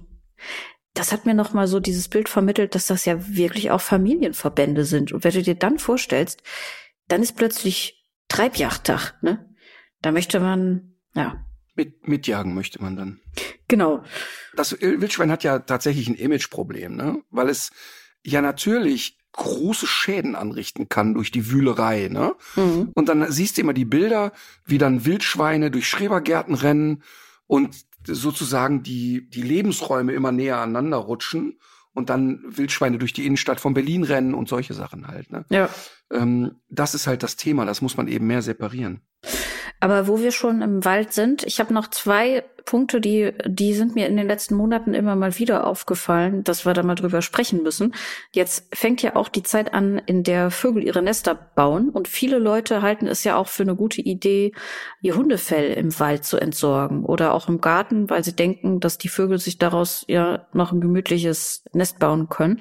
Das ist aber keine gute Idee. Also da raten Naturschutzverbände von ab. Oh. Das kann zum Beispiel sein, dass irgendwelche Rückstände von Medikamenten oder äh, so äh, Flohzeug äh, noch im Fell sitzt. Aber offenbar hat auch das Fell an sich, also diese Haare eben, die bergen auch ein Risiko. Also das kann sein, dass das irgendwie so Vogelfüße abbindet oder dass das in den Verdauungstrakt gerät. Und das ist überhaupt nicht gut. Also man sollte zusehen, dass man die entweder entsorgt oder, worüber wir ja schon oft gesprochen haben, an diese beiden Frauen schickt, die daraus äh, Wolle machen. Aber so einfach in der freien Wildbahn liegen lassen, ist keine gute Idee. Und auch zum Thema Wald, Alma schätzt sie auch, vor allem, ja. Ich möchte, ich möchte dann mal einmal Asche auf mein Haupt. Äh, denn tatsächlich habe ich jetzt durch dich was Totales gelernt, weil ich bin genau der Kandidat, der mhm. den Hund immer im Wald rupft. Immer. Ja. Und das habe ich bei Mina schon bis zum Erbrechen gemacht und bei Emma genauso. Und habe mir auch wirklich gar nichts dabei gedacht und dachte immer, ja, komm, das ist ja hier im Wald nicht schlimm. Das ist ein Bioprodukt und im Zweifel war mein Gedanke immer, wird schon irgendein Tierchen verwenden können. Aber ja, das ist das, äh, fast so fast so verwerflich wie ein Meisenknödel im Plastiknetz aufzuhängen. Also da fehlen mir die Worte. Wie kann man nur? Ähm, und die zweite Sache, Alma isst sie auch gerne, äh, vor allem in sehr frischem, noch warmen Zustand, Pferdeäpfel. Ich habe das immer schon unterbunden, wenn es mir gelungen ist, aber klappt tatsächlich jetzt auch ganz gut. Ähm, Alma frisst eigentlich gar nicht so viele Sachen vom Boden. Aber Pferdeäpfel können auch schon mal so ein Entwurmungsmittel enthalten. Und das ist nämlich für den Hund auch gar alles andere als gesund. Also auch wenn jetzt Pferdeäpfel gar nicht die äh, fiesesten Exkremente in der Welt der Tiere sind, sollte man auf jeden Fall auch einschreiten, wenn man es kann. Ja, das ist ja grundlegend so ein bisschen die Marschroute, den Leuten zu erklären, pass auf, rein statistisch, ne, wird der jetzt nicht an zwei Pferdekörteln umfallen. Mhm. Aber grundlegend macht es wirklich wenig Sinn, Hunde Kot fressen zu lassen. Das ist, ist kein Gewinn. Und grundlegend macht es ja auch Sinn, das so ein bisschen zu kontrollieren, was der Hund vom Boden aufnimmt und ja, was nicht. Ne? So. Übrigens, ich habe mal eine Frage an dich. Oha. Wenn mir eine Frau, wenn mir eine ja. Frau nach der Show einen Gutschein für eine 60 Minuten Massage in einem Massagestudio in Zürich schenkt, ne? Ist sie die Masseurin? Und sie ist die Masseurin. Was wäre so dein erster Gedanke? Lieber nicht. Okay. Mich beruhigt das, weil ich habe diesen Gutschein tatsächlich bekommen. Und ähm, der wurde mir dann so backstage überreicht. Ich glaube, das ist beim Alex abgegeben worden am Bücherstand. Und ich habe wirklich laut gelacht, laut gelacht, gelacht, gelacht, gelacht. Und habe gesagt, ey, das ist wirklich die freakigste Form der Anmache, die ich jemals erlebt habe. Pass auf, jetzt kommt's aber. Und deshalb sofort Freispruch für die Dame. Ähm, du hast auch einen bekommen. Ja, das ist ja interessant. Was ich jetzt lieber hätte, wäre so ein äh, Zahnarzt, der mir vielleicht ein Implantat einsetzt und äh, das vielleicht ja? auch gratis am besten. Ja. Ernsthaft? Auf keinen Fall jemand, der mir gratis anbietet, den Zähnen zu bohren. Auf gar keinen Fall. Aber pass auf, was ich nur sagen will, ist, ich möchte mal einmal kurz so meine Sichtweise. Ich habe wirklich echt einen Schreck gehabt. Ich hab gedacht, das ist ja wirklich freakig. Und dann habe ich gesehen, es ist an uns beide, es ist ein netter Brief dabei, wie gerne sie den Podcast hört. Und sollten wir auf Podcast-Tour gehen, sollten wir doch bitte die Schweiz nicht vergessen. Und ähm, sie möchte uns was Gutes tun. Und wir reden, das ist jetzt nicht irgendwie mit untenrum und so, ne? Sondern das Ach, ist schon. Das eine, ist ja interessant, eine, ja. Ne, das ist jetzt also eine, eine, eine wahrscheinlich Physiotherapeut. Also die, die Website macht einen sehr seriösen Eindruck und möchte da an der Stelle äh, Danke sagen, äh, dass wir das Geschenk bekommen haben. Ich möchte aber auch tatsächlich, ich bin sehr froh, dass du genauso reagiert hast. Ich fand es irgendwie ein bisschen ich, ich, fand es mir ein bisschen zu sehr in meine Intimsphäre, wollen wir mal so sagen. Ja, ich sehe uns da auch noch nicht liegen, aber ich finde es trotzdem wirklich sehr nett. Von einer gemeinsamen Massage war auch nicht die Rede. Es ist jetzt streng genommen keine Partnermassage gewesen. Aber es, also die Geste zählt und ich finde es wirklich richtig, äh, das ist richtig nett. Also ähm, ich weiß das sehr zu schätzen. Vielen Dank. Wollen wir nicht jetzt vielleicht so ein kleines Rasseporträt einlegen? Auf jeden Fall. Du hättest das vorhin machen sollen, als ich mich aufgeregt habe. Jetzt bin ich schon wieder zu entspannt. Weiß ich gar nicht. Aber komm, vielleicht kannst du jetzt eine schöne Qualzucht raussuchen, dann haben wir wenigstens das Thema. Es ist ein Hund, Nein, nein. von dem wirst du denken, das hatten wir doch schon, aber wir hatten es noch nicht. Ich habe es nachgeprüft. Wir haben es höchstens mal es so ein ist bisschen die FCI angerissen. Nummer 172, schätze ich. Äh, knapp vorbei, es ist die 153. Der Rüde wiegt 27 bis 32 Kilo, die Hündin 24 bis 29 Kilo. Warte, warte, nicht so schnell. Lass Ja? mich das mal eben. Also so um die 30 Kilo wiegen diese Hunde. Ja, Okay, also nicht so große Hunde. genau. Die Widerristhöhe könnte ich dir auch noch sagen, es liegt beim Rüden zwischen 56 und 62 Zentimetern. Die Hündin mit 54 bis 60 Zentimetern, wie immer, knapp darunter. Aber das sind ja doch nicht kleine Hunde. Nein. Das ist ja Quatsch. 30 Kilo, bin ich bescheuert? Das sind doch keine kleinen Hunde. Mhm. 30 Kilo. Also wenn es ein bei 30 kleiner Hund Zentimeter. ist und 30 Kilo wiegt, dann hat der Hund auf jeden Fall ein Problem. Ja, so, oder ein, naja, sagen wir mal so, das kann ja bei einem Pitbull und so kann das ja schon mal passieren. Die sind ja nicht so riesig hoch, aber doch sehr wuchtig. Ach echt? Ah, okay, stimmt. Wenn du so, ja, Ne? Jetzt habe ich wahrscheinlich so Scheiße gelabert. Wahrscheinlich sind die gar nicht so schwer, aber die wirken halt kompakt. Okay, aber ich weiß, ich war statt bei 30 Kilo, war ich bei 30 Zentimetern. Also Mhm, 30 Kilo und 56 hoch. Richtig? Ja. Als Laufhund liebt er Bewegung, ist im Freien lebhaft und strahlt im Haus eine angenehme Ruhe aus. Ein enger Familienanschluss ist sehr wichtig für sein Wohlbefinden. In ihm schlägt das Herz eines Jagdhundes, eines Gesellschaftshundes und das eines anpassungsfähigen Familienmitglieds. Ein freundliches, angenehmes Wesen ist typisch für die Rasse. Mhm. Ich muss noch mal eben nachhaken. Er ist ein Laufhund, er ist ein Jagdhund und ein Gesellschaftshund. Ja, Aha. Dann gibt's den nur bei Toys R Us wahrscheinlich. Genau, das, der kommt aus dem Ü-Ei. Mhm. Seine Wachsamkeit ist ausgeprägt und geht mit großem Selbstbewusstsein einher. Was sind das denn für Sachen alles? Der ist ein Laufhund, der ist ein Jagdhund, der ist wachsam, aber ist total familienfreundlich. Und na, das läuft. Mhm. Was ist das denn für ein? Ein ausgelassener Hund, ein echter Hingucker und die einzige Ra Hunderasse, die ihre Heiterkeit mit einem Lächeln ausdrückt. Dabei zieht er Na, seine komm. Lefzen hoch. Ach komm, ich weiß schon, ich weiß schon, ich weiß schon. Sag, Der Dalmatiner. tatsächlich. Ja, das ist, da können wir aber ein schönes Missverständnis mal aufklären gleich. Aber erzähl mal weiter. Ich nehme an, es hat was mit dem Lächeln zu tun. Ja. Äh, ja, dabei zieht er seine Lefzen hoch, zeigt seine Zähne, prustet und schnauft mit zugekniffenen Augen und wedelt mit der Rute, dass er sich kaum auf den Beinen halten kann. Das Leben in freier Natur genießen und gelegentlich auch mal einen Sprung ins Wasser wagen, das ist auch ganz nach Geschmack eines der Almatiners. Trotz aller Lebhaftigkeit ist er leicht zu erziehen. Freundliche, aber bestimmte Konsequenz, gepaart mit Anerkennung erwünschten Verhaltens, erreicht bei ihm fast alles. Da Dalmatiner sehr selbstbewusste Hunde sind, die in der Familienhierarchie gerne nach oben streben, sollte Dominanzproblem auf jeden Fall mit einer soliden Erziehung vorgebeugt werden. Mit einem getupften Vierbeiner ist Action angesagt, ob als Reitbegleithund, als Sportpartner beim Joggen, Radfahren oder Wandern. Wen verwundert es da, dass die wahlweise schwarz oder braun getupften Vierbeiner auch beim Turnierhundesport und auf dem Agility-Platz glänzen? Als Sanitäts- und Rettungshund machen Dalmatiner ebenfalls eine ausgezeichnete Figur. Ja, wie er aussieht, weiß, glaube ich, ein jedes Kind. Was haben wir noch? Ja.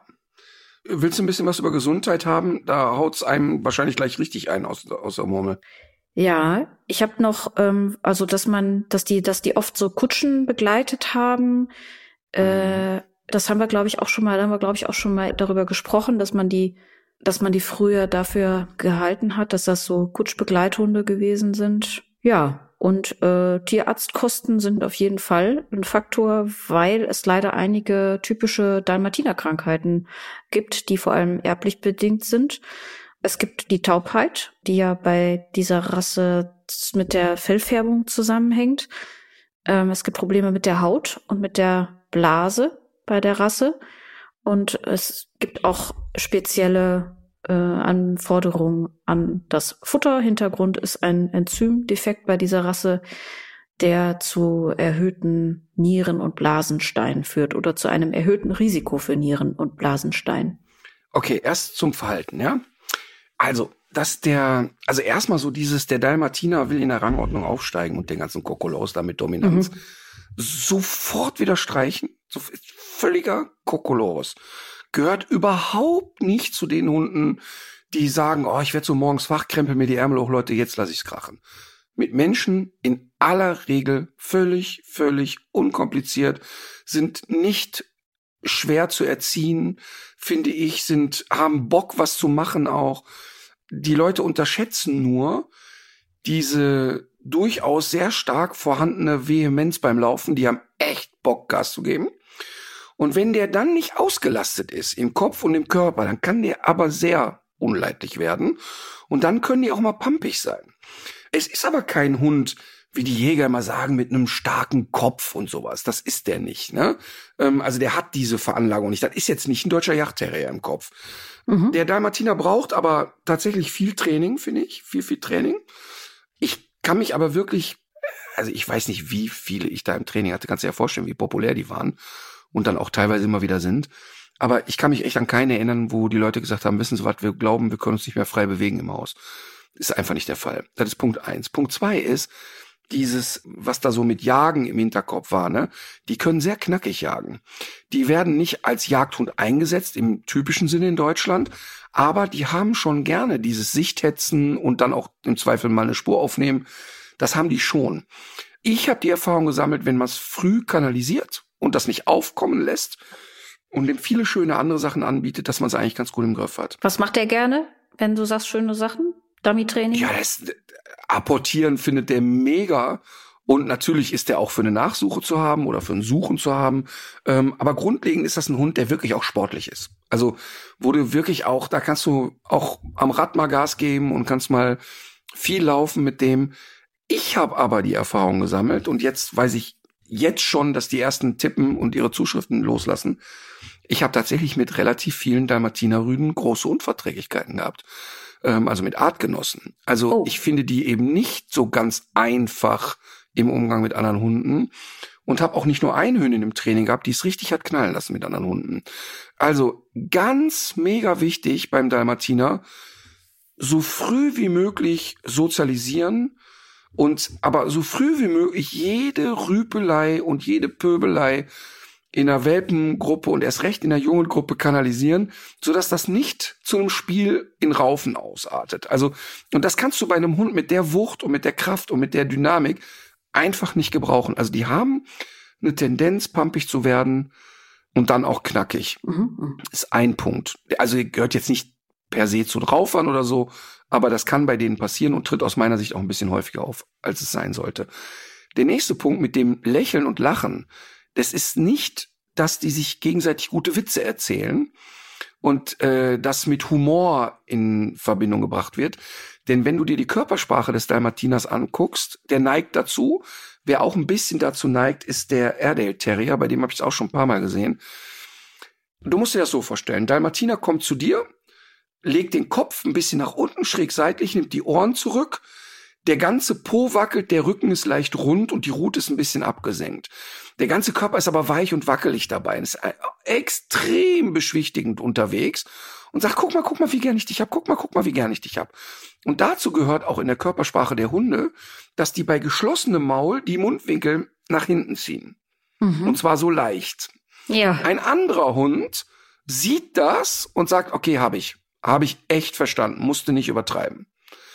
Ein Mensch sieht das aber nicht. Der sieht nur, da kommt ein Hund an, der den Kopf zur Seite hat und der packt von oben drauf und knuddelt den wie doof. Mhm. Und das passt nicht in das, was der Dalmatiner oder der Hund in dem Moment haben will, denn der möchte nämlich erstmal in dem Moment von unten devote, unterwürfige Gesten zeigen, die man vielleicht auch seitlich mit Streicheln oder mit Ignoranz kommentieren kann. Die Menschen haben aber den Impuls, den so in den Arm zu nehmen. Ah, okay. Und das heißt, dass der Hund die Mundwinkel immer weiter zurückzieht, immer weiter zurück, immer weiter zurück, bis ganz stumpf mechanisch die Zähne irgendwann auftauchen. Und dann passiert es natürlich, dass die Menschen alle sagen, oh, guck mal, guck mal, guck mal, ach, guck mal, lustig, lustig, tralalala. Und dann fangen die an, das zu kultivieren. Es gibt faktisch keine Aufnahmen von Hunden, die nur unter Hunden leben, die dieses mhm. Verhalten zeigen. Also sollte jemand sowas haben, ich würde das wirklich saugeil finden, wenn jetzt jemand sagt, hör mal, ich habe Videos von Wildhundegruppen oder von ausgewilderten oder von Straßenhunden, wo man so ein Verhalten untereinander sieht, dieses Zähneblecken als unterwürfige Geste. ähm, ist meiner Meinung nach gibt's da keine Videos zu. Und mir erscheint es auch nicht logisch. Das ist sehr interessant. Also das basiert wirklich rein auf einem Missverständnis zwischen Mensch und Dalmatiner. Ja, das ist meine hundertprozentige Theorie. Ja. Das ist ja interessant. Ähm, absolut. Und der hat die Tendenz dazu, tatsächlich neigen die schneller dazu. Und ich glaube, weil die einfach ein sehr schnell, sehr übertriebenes äh, Mimik, äh, äh, so, so ein sehr übertriebenes Spektrum in der Mimik haben. Hm. Und dass das natürlich bei einem Hund mit schweren Lefzen und viel Fell und mit keine Ahnung eher selten passiert, ist ja klar. Mhm. Ähm, aber wirklich, also ganz ernsthaft, wenn jetzt hier jemand Videos kennt oder Fotos hat von Wildhunden oder von Straßenhunden, die das untereinander tun, ich wäre da sehr daran interessiert, weil diese Theorie, die ich jetzt aufstelle, verbreite ich seit 15 Jahren. Und ich, das wäre schön, wenn die stimmt. ja, nee, wenn die nicht stimmt, wäre das genauso schön, weil ich Ja. dann was dazugelernt hätte. Mhm. Ähm, und es ist aber wirklich tatsächlich so, dass der Dalmatiner, wenn das dann einmal extrem kultiviert hat, dass das dann auch im Umgang mit anderen Hunden macht. Und du siehst auch, dass die anderen Hunde eher irritiert sind und sagen, was hat er? Was ist mit dem? Mhm. Weil es eine völlig übertriebene, überzeichnete, unterwürfige Geste ist. Deshalb eben auch dieses starke Lecken, was dann da passiert und dieses Augen zusammenkneifen, also die so eine mandelförmige Augenstruktur entsteht dann ähm, und du siehst an dem Rest des Körpers, dass der nicht selbstbewusst lachend und pfeifend durch die Welt rennt in dem Moment. Mhm. Was aber nicht schlimm ist. Also die Leute müssen jetzt nicht im Kopf haben, wenn sie so einen Hund haben, oh Gott, ich habe ja alles falsch gemacht. Nee, der ist nur sehr überdreht und überzeichnet in dem Moment. Das ist aber nichts Schlimmes, was man ändern muss. Ja. Äh, ich hatte eigentlich den Eindruck, dass ich das auch gar nicht zum ersten Mal gelesen habe in den VDH-Rasseporträts, sondern mir kam das äh, so vor, als hätte ich das schon mal beim Samoyeden gelesen. Und da würde man ja jetzt, also nee, wahrscheinlich nee, nicht diese. entschuldige. Nee, Stimmt ich war noch gar nicht fertig. Ja, ach Aber so. wir hatten doch letztes Mal beim Samoyeden das mit dem Lächeln. Und da haben wir doch nur gesehen, da ist es, weil er ein weißes Fell hat und diese schwarzen Lippen, nenne ich es jetzt mal. genau. Und dadurch sieht er so aus. Aber der, das, was beim Dalmatiner passiert, ist, dass er das Gesicht stramm zieht nach hinten. Das macht der Samoyede so nicht.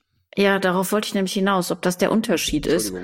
Das macht doch gar Ja, nichts. also viel- Du, Gott, ey, ich nein. Ach, es hat aber übrigens, Martin. Es hat übrigens jemand, der mir sehr am Herzen liegt, hat mir jetzt vor ein paar Tagen noch gesagt, hör mal, kannst du die mal ausreden lassen? Tut mir echt leid. Heute ist Ja, extrem. tja, endlich, endlich sagt's mal einer. Endlich. Nee, ich habe die, ich habe gedacht, ob das beim Dalmatiner vielleicht auch noch ein bisschen verstärkt wird, so in den Anfängen, weil du hast ja da natürlich auch den größeren Kontrast. Ein Hund, der im Gesicht, oh, wo ist er hin? Kaum spricht sie, äh, verlässt der Hundeprofi die Veranstaltung. Ich kam auf den Knopf, Entschuldigung. Am Kopf. Ja, so, so ist es dann, ne? Dann sag ich mal zwei Sätze am Stück und dann heißt es direkt Tschüss. Abbruch. Abbruch. Ja gut, also das, ähm, wo war ich stehen geblieben? Weiß ich nicht mehr. War wahrscheinlich nichts Wichtiges. Ach so, nee, doch. ähm, dieser Kontrast wird aber doch beim Dalmatiner auch verstärkt. Schwarze Lefzen, viel Weiß im Gesicht. Okay. Also der Nein, Hundeprofi schüttelt mit dem Kopf. Äh, Nein, ich ich glaube, wir haben es ist. verstanden. Nee, nee, ist halt das Nein, schon. Ja, ja, ich habe es schon verstanden. Das ist ein Unterschied. Pass auf, ich habe noch äh, nee, warte, wir sind noch bei der gelesen. Gesundheit. Na, Ach so. Nein, wir sind noch nicht fertig mit Dalmatiner. Denn Ja. eine Sache ist ein ganz, ganz wichtiges Thema. Der Dalmatiner hat eine extrem hohe Quote bei Taubheit. Und Das hatte ich aber auch erwähnt. ja, ich will aber nur kurz erklären, was, was es so bizarr macht. Mhm. Im Rassestandard ist gewünscht, dass die Punkte, die da sind, sich möglichst nicht berühren. Die schwarzen Punkte sollen sich nicht zu einer Platte verteilen. Man hat gerne, dass die Einzelpunkte sind. Spannenderweise stellt jede Untersuchung fest, dass je mehr schwarze Punkte und je größer sie sind, je geringer ist die Chance auf Taubheit. Das heißt, man nimmt wieder einmal eine Krankheit im Ka in Kauf aufgrund eines von Menschen gemachten Schönheitsideals. Und das finde ich wirklich Panne. Und wenn man jetzt noch weitergeht, Achtung, ich zitiere, äh, äh, äh, äh, äh, äh, aufgrund Komplex des komplexen Erbgangs der Taubheit mit mehreren beteiligten Genen konnte, im Unterschied zu zahlreichen anderen Erbkrankheiten der Hunde, bis jetzt noch kein Gentest für die Veranlagung der Taubheit entwickelt werden. Erschwerend kommt hinzu, dass taube Hunde zwei körperlich gesunde Eltern haben können. Andererseits können aber zwei taube Elterntiere hörende Nachkommen zeugen. Taubheit, und jetzt wird's wirklich creepy. Taubheit ist im Rassestandard der FCI als ausschließender Fehler benannt, allerdings ohne eindeutige Festlegung, ob auch einseitige Taubheit ein Ausschlusskriterium ist. Ach was. Der Zuchtausschluss betroffener Tiere genügt nicht, um das Auftreten von Taubheit beim Dalmatiner deutlich zu reduzieren. Es ist absurd. Und das ist auch noch eine aktuelle Information. Lese ich hier gerade im Rassestandard vom Wikipedia. Mhm. Also da beziehe ich mich jetzt auf Wikipedia. Mhm. Das ist ja sehr interessant. Das ist das, was Ralf Unner, der sehr geschätzte Tierarztpartner von Sabine Holland, hatten wir ja schon beide hier äh, oder oft als Thema. Ähm, der sagt, er kann überhaupt nicht verstehen, dass eine leichte HD beim Golden Retriever immer noch da okay ist bei der Zucht. Also die haben dann ja so Abstufungen, was weiß ich, 1, 2, 3, 4, genau. 5, keine Ahnung was. Ja. Und, und der Ralf als Tierarzt sagt, ich bin fassungslos darüber, dass man auf die Idee kommt, eine Krankheit zu sagen, ach ja, das ist ja nur ein bisschen krank, damit ist in Ordnung. Das ist, mhm. das ist einfach absurd, einfach. Das ist völlig absurd. Das erinnert mich an, an einen meiner ersten Ausflüge auf eine Hundewiese mit Alma. Äh, da habe ich eine Dame mit einer französischen Bulldogge getroffen und äh, die sprach dann ganz stolz davon, dass ihr Hund eine halbe Nase hat und dass ihr das wichtig gewesen sei, dass ihr Hund eine halbe Nase hat. Was, womit sie sich eben nach unten abgrenzen wollte zu den Hundehaltern, deren Hunde gar keine Nase haben. Aber sie hat, Wahnsinn. ja. Oh Mann, ey. Die Leute werden nach der Folge denken, der Ritter hat nicht gut gefrühstückt. Gut. Was die Leute denken. Sollen wir übergehen zu unseren Tagestipps? Ja. Okay. Ich habe ganz viele. Ich habe einerseits äh, eine weitere Folge von MyThinkX, die Show, und zwar zur Rente. Es geht um unser Rentensystem. Und ich würde mal wirklich behaupten, diese Sendung, die ist wirklich sehr weit entfernt von dem, was man sich von einer öffentlich-rechtlichen Rentensendung erwartet. Und mehr möchte ich an der Stelle gar nicht dazu sagen. Ach, schön. Wird am 19.03. im TV-Programm gezeigt, ZDF Neo, 22.15 Uhr ist allerdings natürlich auch als Video verfügbar ab dem 19.03. um 18 Uhr.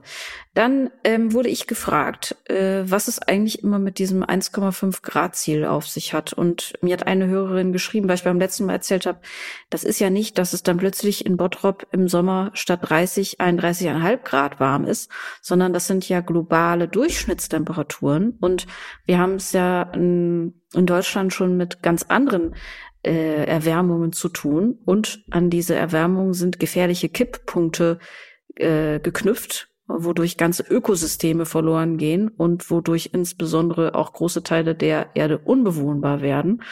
Und ich habe äh, heute Morgen ja, wie du sicher weißt, weil ich dir erzählt habe, äh, noch einen Termin mit Eckhard von Hirschhausen gehabt und habe die Gelegenheit beim Schopf ergriffen und habe ihn einfach mal gefragt, wie er eigentlich diese ganze Diskussion um das 1,5 Grad Ziel gerade wahrnimmt. Und äh, die würde ich jetzt hier gleich einfach mal einspielen.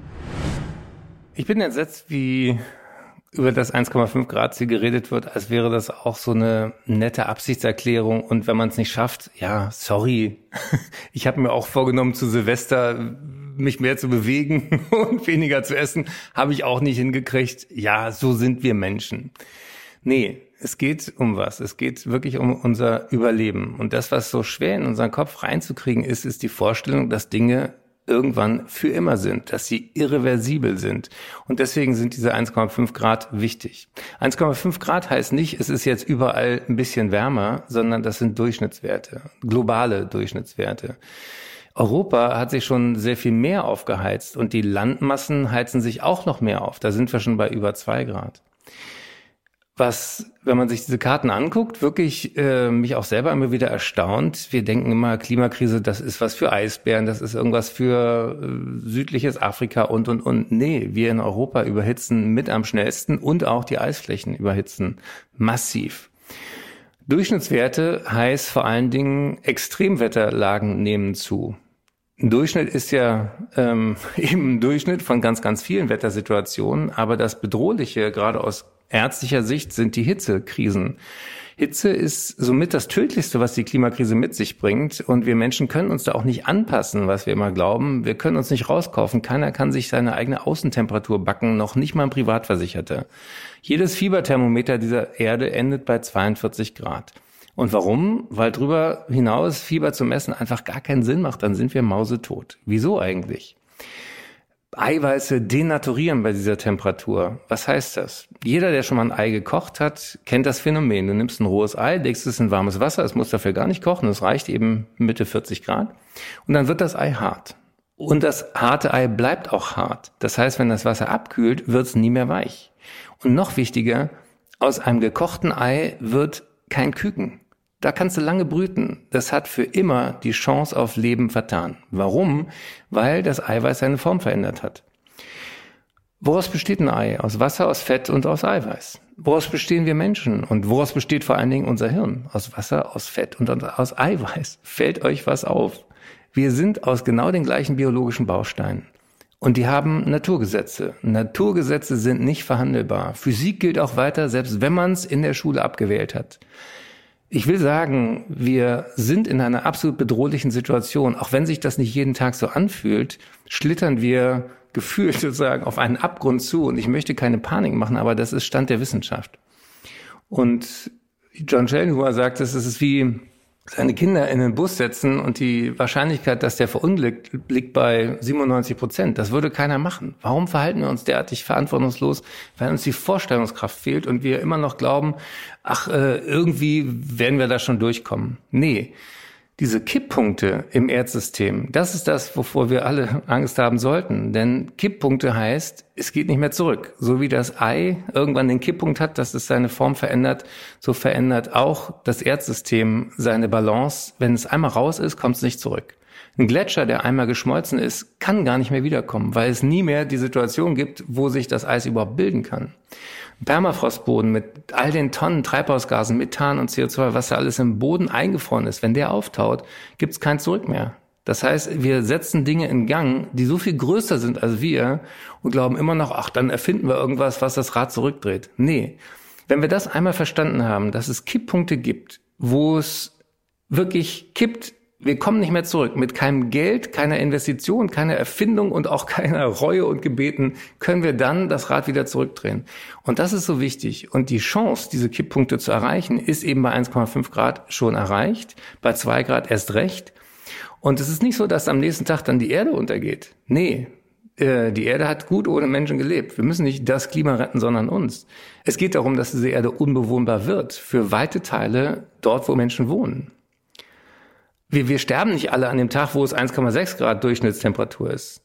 Das ist Quatsch. Wir setzen aber Dinge in Gang, die dafür sorgen, und das ist im letzten Bericht des Weltklimarates auch sehr, sehr deutlich, dass weite Teile, also mindestens ein Drittel der Weltbevölkerung in Gebieten dann sich wiederfindet, wo man praktisch nicht mehr wohnen kann. Was das alles an Migration, an Flucht, an Konflikten, auch an Kampf und Krieg bedeutet, das will sich keiner vorstellen. Deswegen lohnt es sich zu kämpfen. Um politische Priorität, um jede Tonne CO2, die wir vermeiden, um jedes Zehntelgrad, was wir nicht in diese rote Zone weiter driften. Und ich denke eben auch ganz praktisch. Wir haben eine Jahrhundertaufgabe vor der Nase, für die wir kein Jahrhundert mehr Zeit haben, sondern vielleicht nur noch sieben Jahre. Und deswegen ist es auch sehr, sehr billig, sozusagen in meiner Boomer-Generation und Martin, unter uns, du bist ja auch so mein Alter, dass wir immer so sagen, ach ja, die jungen Menschen, die, die werden das irgendwann besser machen. Bis die an den Hebeln sind, wo sie wirklich was verändern können, ist der Drops gelutscht. Und deswegen, wir schaffen es gemeinsam oder gar nicht. Wir schaffen das mit allen, quer durch die Generationen, quer durch die politischen Ideen, quer durch auch soziale Schichten. Denn wir wollen doch stolz drauf sein, dass wir 2030 vielleicht sagen können, ey, wir haben wirklich die Hebel umgelegt. Und es gibt noch eine Chance, die ist klein, die wird jeden Tag kleiner, aber hingucken. Irgendwie muss ich auch lachen, weil unser Verhalten der Klimakrise gegenüber erinnert mich so ein bisschen wie, wenn ich nachts wach werde mit voller Blase. Kennt vielleicht auch jeder, der das hört. Du wirst nachts wach mit der vollen Blase und du weißt genau, was du tun musst. Du weißt auch, es wird von alleine nicht besser. Aber schlau wie wir Menschen sind, wir denken, wenn wir die Augen zuhalten und uns nochmal hin und her drehen, dann löst sich das Problem von alleine. Nein, tut es nicht. Das Einzige, was hilft, ist Augen auf, wach werden, tun, was zu tun ist und dann haben wir vielleicht ein viel schöneres Leben vor der Nase. Wir könnten es schöner haben und wir könnten es auch viel gesünder haben als jetzt. So, so sprach Eckert. Und ähm, ich äh, finde, dass er dafür auch immer wieder so Bilder findet, die sehr gut in den Kopf gehen. Also das ist ja ein wahnsinnig abstraktes Thema. Ähm, und es gibt aber, es gibt eben, wir müssen, wir, der Mensch lebt ja einfach so davon, dass er Geschichten erzählt und, und nur so darüber versteht. Ne? So sind wir nun mal einfach gestrickt. Und ähm, das sind natürlich äh, auch äh, Bilder, die man vielleicht auch nutzen kann, wenn man äh, versucht, es anderen Leuten an den Verstand zu bringen. Und für Hintergründe wollte ich auch ganz gerne nochmal diesen Podcast empfehlen von Luisa Neubauer, der auch 1,5 Grad heißt. Gibt's überall, wo es Podcasts gibt. Ja, dann kann ich ja jetzt mit den profanen Dingen kommen. Also, ich möchte tatsächlich, und das meine ich wirklich so, ich möchte als äh, Tagestipp geben, einfach mal eine Nacht drüber schlafen, bevor man irgendeine Wutäußerung im Internet macht. Ähm, mir selber hat das geholfen. Ähm, ich habe dazu jetzt auch keine Therapiegruppe aufgesucht, aber ähm, vielleicht auch wenn man sehr impulsiv ist in einem Moment, hilft es mal einmal drüber zu schlafen. Das ist mein Tipp des Tages. Und sollte ich den Film schon mal empfohlen haben, empfehle ich ihn gerne nochmal. Was dabei unheimlich hilft, wenn man also jetzt in Rage ist, dann guckt man einfach den Film Notting Hill. Dann ist man, dann ist man wieder der Liebe zugewandt und dem Verliebtsein und dem Humor. Das ist ein sehr lustiger Film. Und äh, vielleicht hilft es. Und ich meine das wirklich beides ernst übrigens. Ich meine das wirklich ernst. Gut. Das, so. ja, das glaube ich. Ich hatte noch so ein lustiges Erlebnis mit Alma. Die ist, äh, ich bin ja am Wochenende in Amsterdam gewesen und in einem äh, hundefreundlichen Hotel, was in Amsterdam gar nicht so einfach zu finden ist. Und das Lustige ist ja, dass Alma ja sehr äh, so Stadtausflüge äh, schätzt. Das findet sie richtig gut. Und ich, was ich aber auch immer witzig finde, wenn man mit ihr so in einem völlig unbekannten, in einem völlig unbekannten Gebäude ist, wie die in so einen Fahrstuhl reingeht. Also die, die, die, die zieht dann zu einem Unternehmungsgeist und Optimismus und einer Zielstrebigkeit rein, die, die ich mir gar nicht erklären kann. Sie weiß ja nicht, wo es hingeht. Aber das du? ist tatsächlich etwas, was bei Emma, also ein Stadtausflug mit Emma, ne, da hat wirklich keiner was davon. Also die ist dann so überfordert und so gestresst und versteht auch die Welt nicht mehr, weil, weil sie ja, zu meiner Schande gestehe ich ja kaum die Leine kennt dann dauert das wirklich drei Minuten, bis, sie, ja. bis ich ihr gesagt habe, hör mal, wir hatten doch da einen Deal an der Leine, kannst du das jetzt mal aufhören? Und dann tapert die auch so mit, aber du siehst der wirklich, die ist dann wirklich das Leiden Christi, wie das Leiden Christi, wie sie meine Oma immer gesagt hat. Die hat da einfach ja. keinen Bock drauf und die versteht auch nicht, warum man dann nicht doch mal Gas geben kann. Und die ist natürlich nach wie vor, muss man ehrlicherweise sagen, auch schnell von Menschenmassen überfordert. Also das überrollt die dann an vielen Stellen. Also das ähm, fange ich jetzt auch nicht mehr an zu trainieren, weil es mich ja selber nicht interessiert. Also in die volle Fußgängerzone würde ich jetzt auch nicht mit ihr gehen, aber so generell findet die das äh, überall da, wo ich es auch noch angenehm mhm. finde, findet die es auch noch angenehm. Übrigens, die, übrigens Alma, ne? Ey, bei der Katjes Geschichte, dein Köter wird der Popstar. Ja, das, äh, das hast du schon gesagt. Wann ist es denn eigentlich soweit? Ich krieg nämlich schon die ersten Anfragen. Es ist so krass. Also wir haben ja jetzt wirklich final alles fertig und so. Ähm, ich glaube, 22. oder 23.04. ist Süßwarenmesse in Köln. Da ähm, werden wir dann vor Ort sein und werden wir sozusagen die Katze aus dem Sack lassen bei Katjes. Ähm, und ich freue mich da wirklich drauf. Aber es ist echt krass, dass Alma da wirklich, muss man einfach so sagen, die, die schönste Kopffauna geworden ist. Ich freue mich drauf. Ja. So, Musik 2-3. Ich war auf einem Konzert bei Gianni Brezzo und ich wünsche mir das Lied Feeling Home. Ich habe den Namen natürlich noch nie gehört. Ich hatte den aber Jump bis Brezzo. Gianni. Ist das der so Hüpfende? wie Gianni Infantino, nur eben mit Brezzo. Ach, ach so, verstehe. Mhm. Gianni. Ich habe Jump, Frezzo. Nee, Hüpfe, es sind Hüpfe. Äh, verschiedene Musiker, verschiedene Musikinstrumente und mehr möchte ich dazu gar nicht sagen. Ich glaube, es ist sehr gut aufgehoben auf unserer Playlist. Okay, ich habe zwei Lieder. Einmal von äh, Pink, Can We Pretend? Das ist eins. Und das zweite ist, ich hatte ja angekündigt, dass ich für dich, für dich, Katharina, ein Lied rausgesucht habe. Ich, äh, Fräulein Adig zieht sich den Schal vors Gesicht. Und diese Idee ist auf Mist einer Hörerin gewachsen. Sie hat mir ein wirklich, ich kannte das Lied überhaupt nicht. Das ist echt schön. Ich meine das wirklich ernst. Mhm. Ich meine das wirklich ernst. Und sie hat gesagt, ey, die Katharina, also ich meine, sie hätte geschrieben, die Katharina hat's ja nicht so mit guter Musik. Ich weiß aber nicht mehr, ob sie es geschrieben ja, hat. Aber äh, aber auf jeden Fall hat sie gesagt, ich soll dieses Lied mal für dich empfehlen und das möchte ich auch gerne tun. Und in diesem Lied, das Lied heißt Katharina von Annenmai Kantereit. Kennst du das? Nee, das habe ich, das kenne ich gar nicht. Hm, ich kannte das nämlich auch nicht. Und ähm, tatsächlich kannst du mir mal in einem privaten Moment erzählen, ob du beim Hören wirklich mal dachtest, ach, da gibt's eine Stelle, die trifft ja wirklich auf mich zu. Das erzähle ich dir dann, wenn wir da bei der Massage nebeneinander liegen. oh Gott, oh Gott, oh Gott, oh Gott.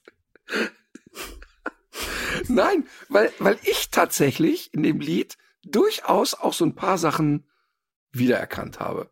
Aber vielleicht bin ich auch völlig auf dem falschen Trip. Es ist wahrscheinlich der Barnum-Effekt, der dahinter steckt. Da freue ich mich drauf, über diese Vorlage. Ich werde in der nächsten Folge vom Barnum-Effekt sprechen. Okay, dann freuen wir uns darauf. In diesem Sinne, das ist so schön, weil ich habe jetzt, ich habe ja, guck mal, ich habe jetzt in Ruhe meine Therapiesitzung bei dir gehabt zu dem mhm. Vorfall in Karlsruhe. Ich konnte mich als Wutbürger mal so richtig auskotzen. Und jetzt gehe ich mit dem schönen Bild, dass wir bei der Partnermassage das Lied von Anne Maikante hören, gehe ich jetzt schlafen. Also in diesem Sinne, legt euch wieder hin. Legt euch wieder hin.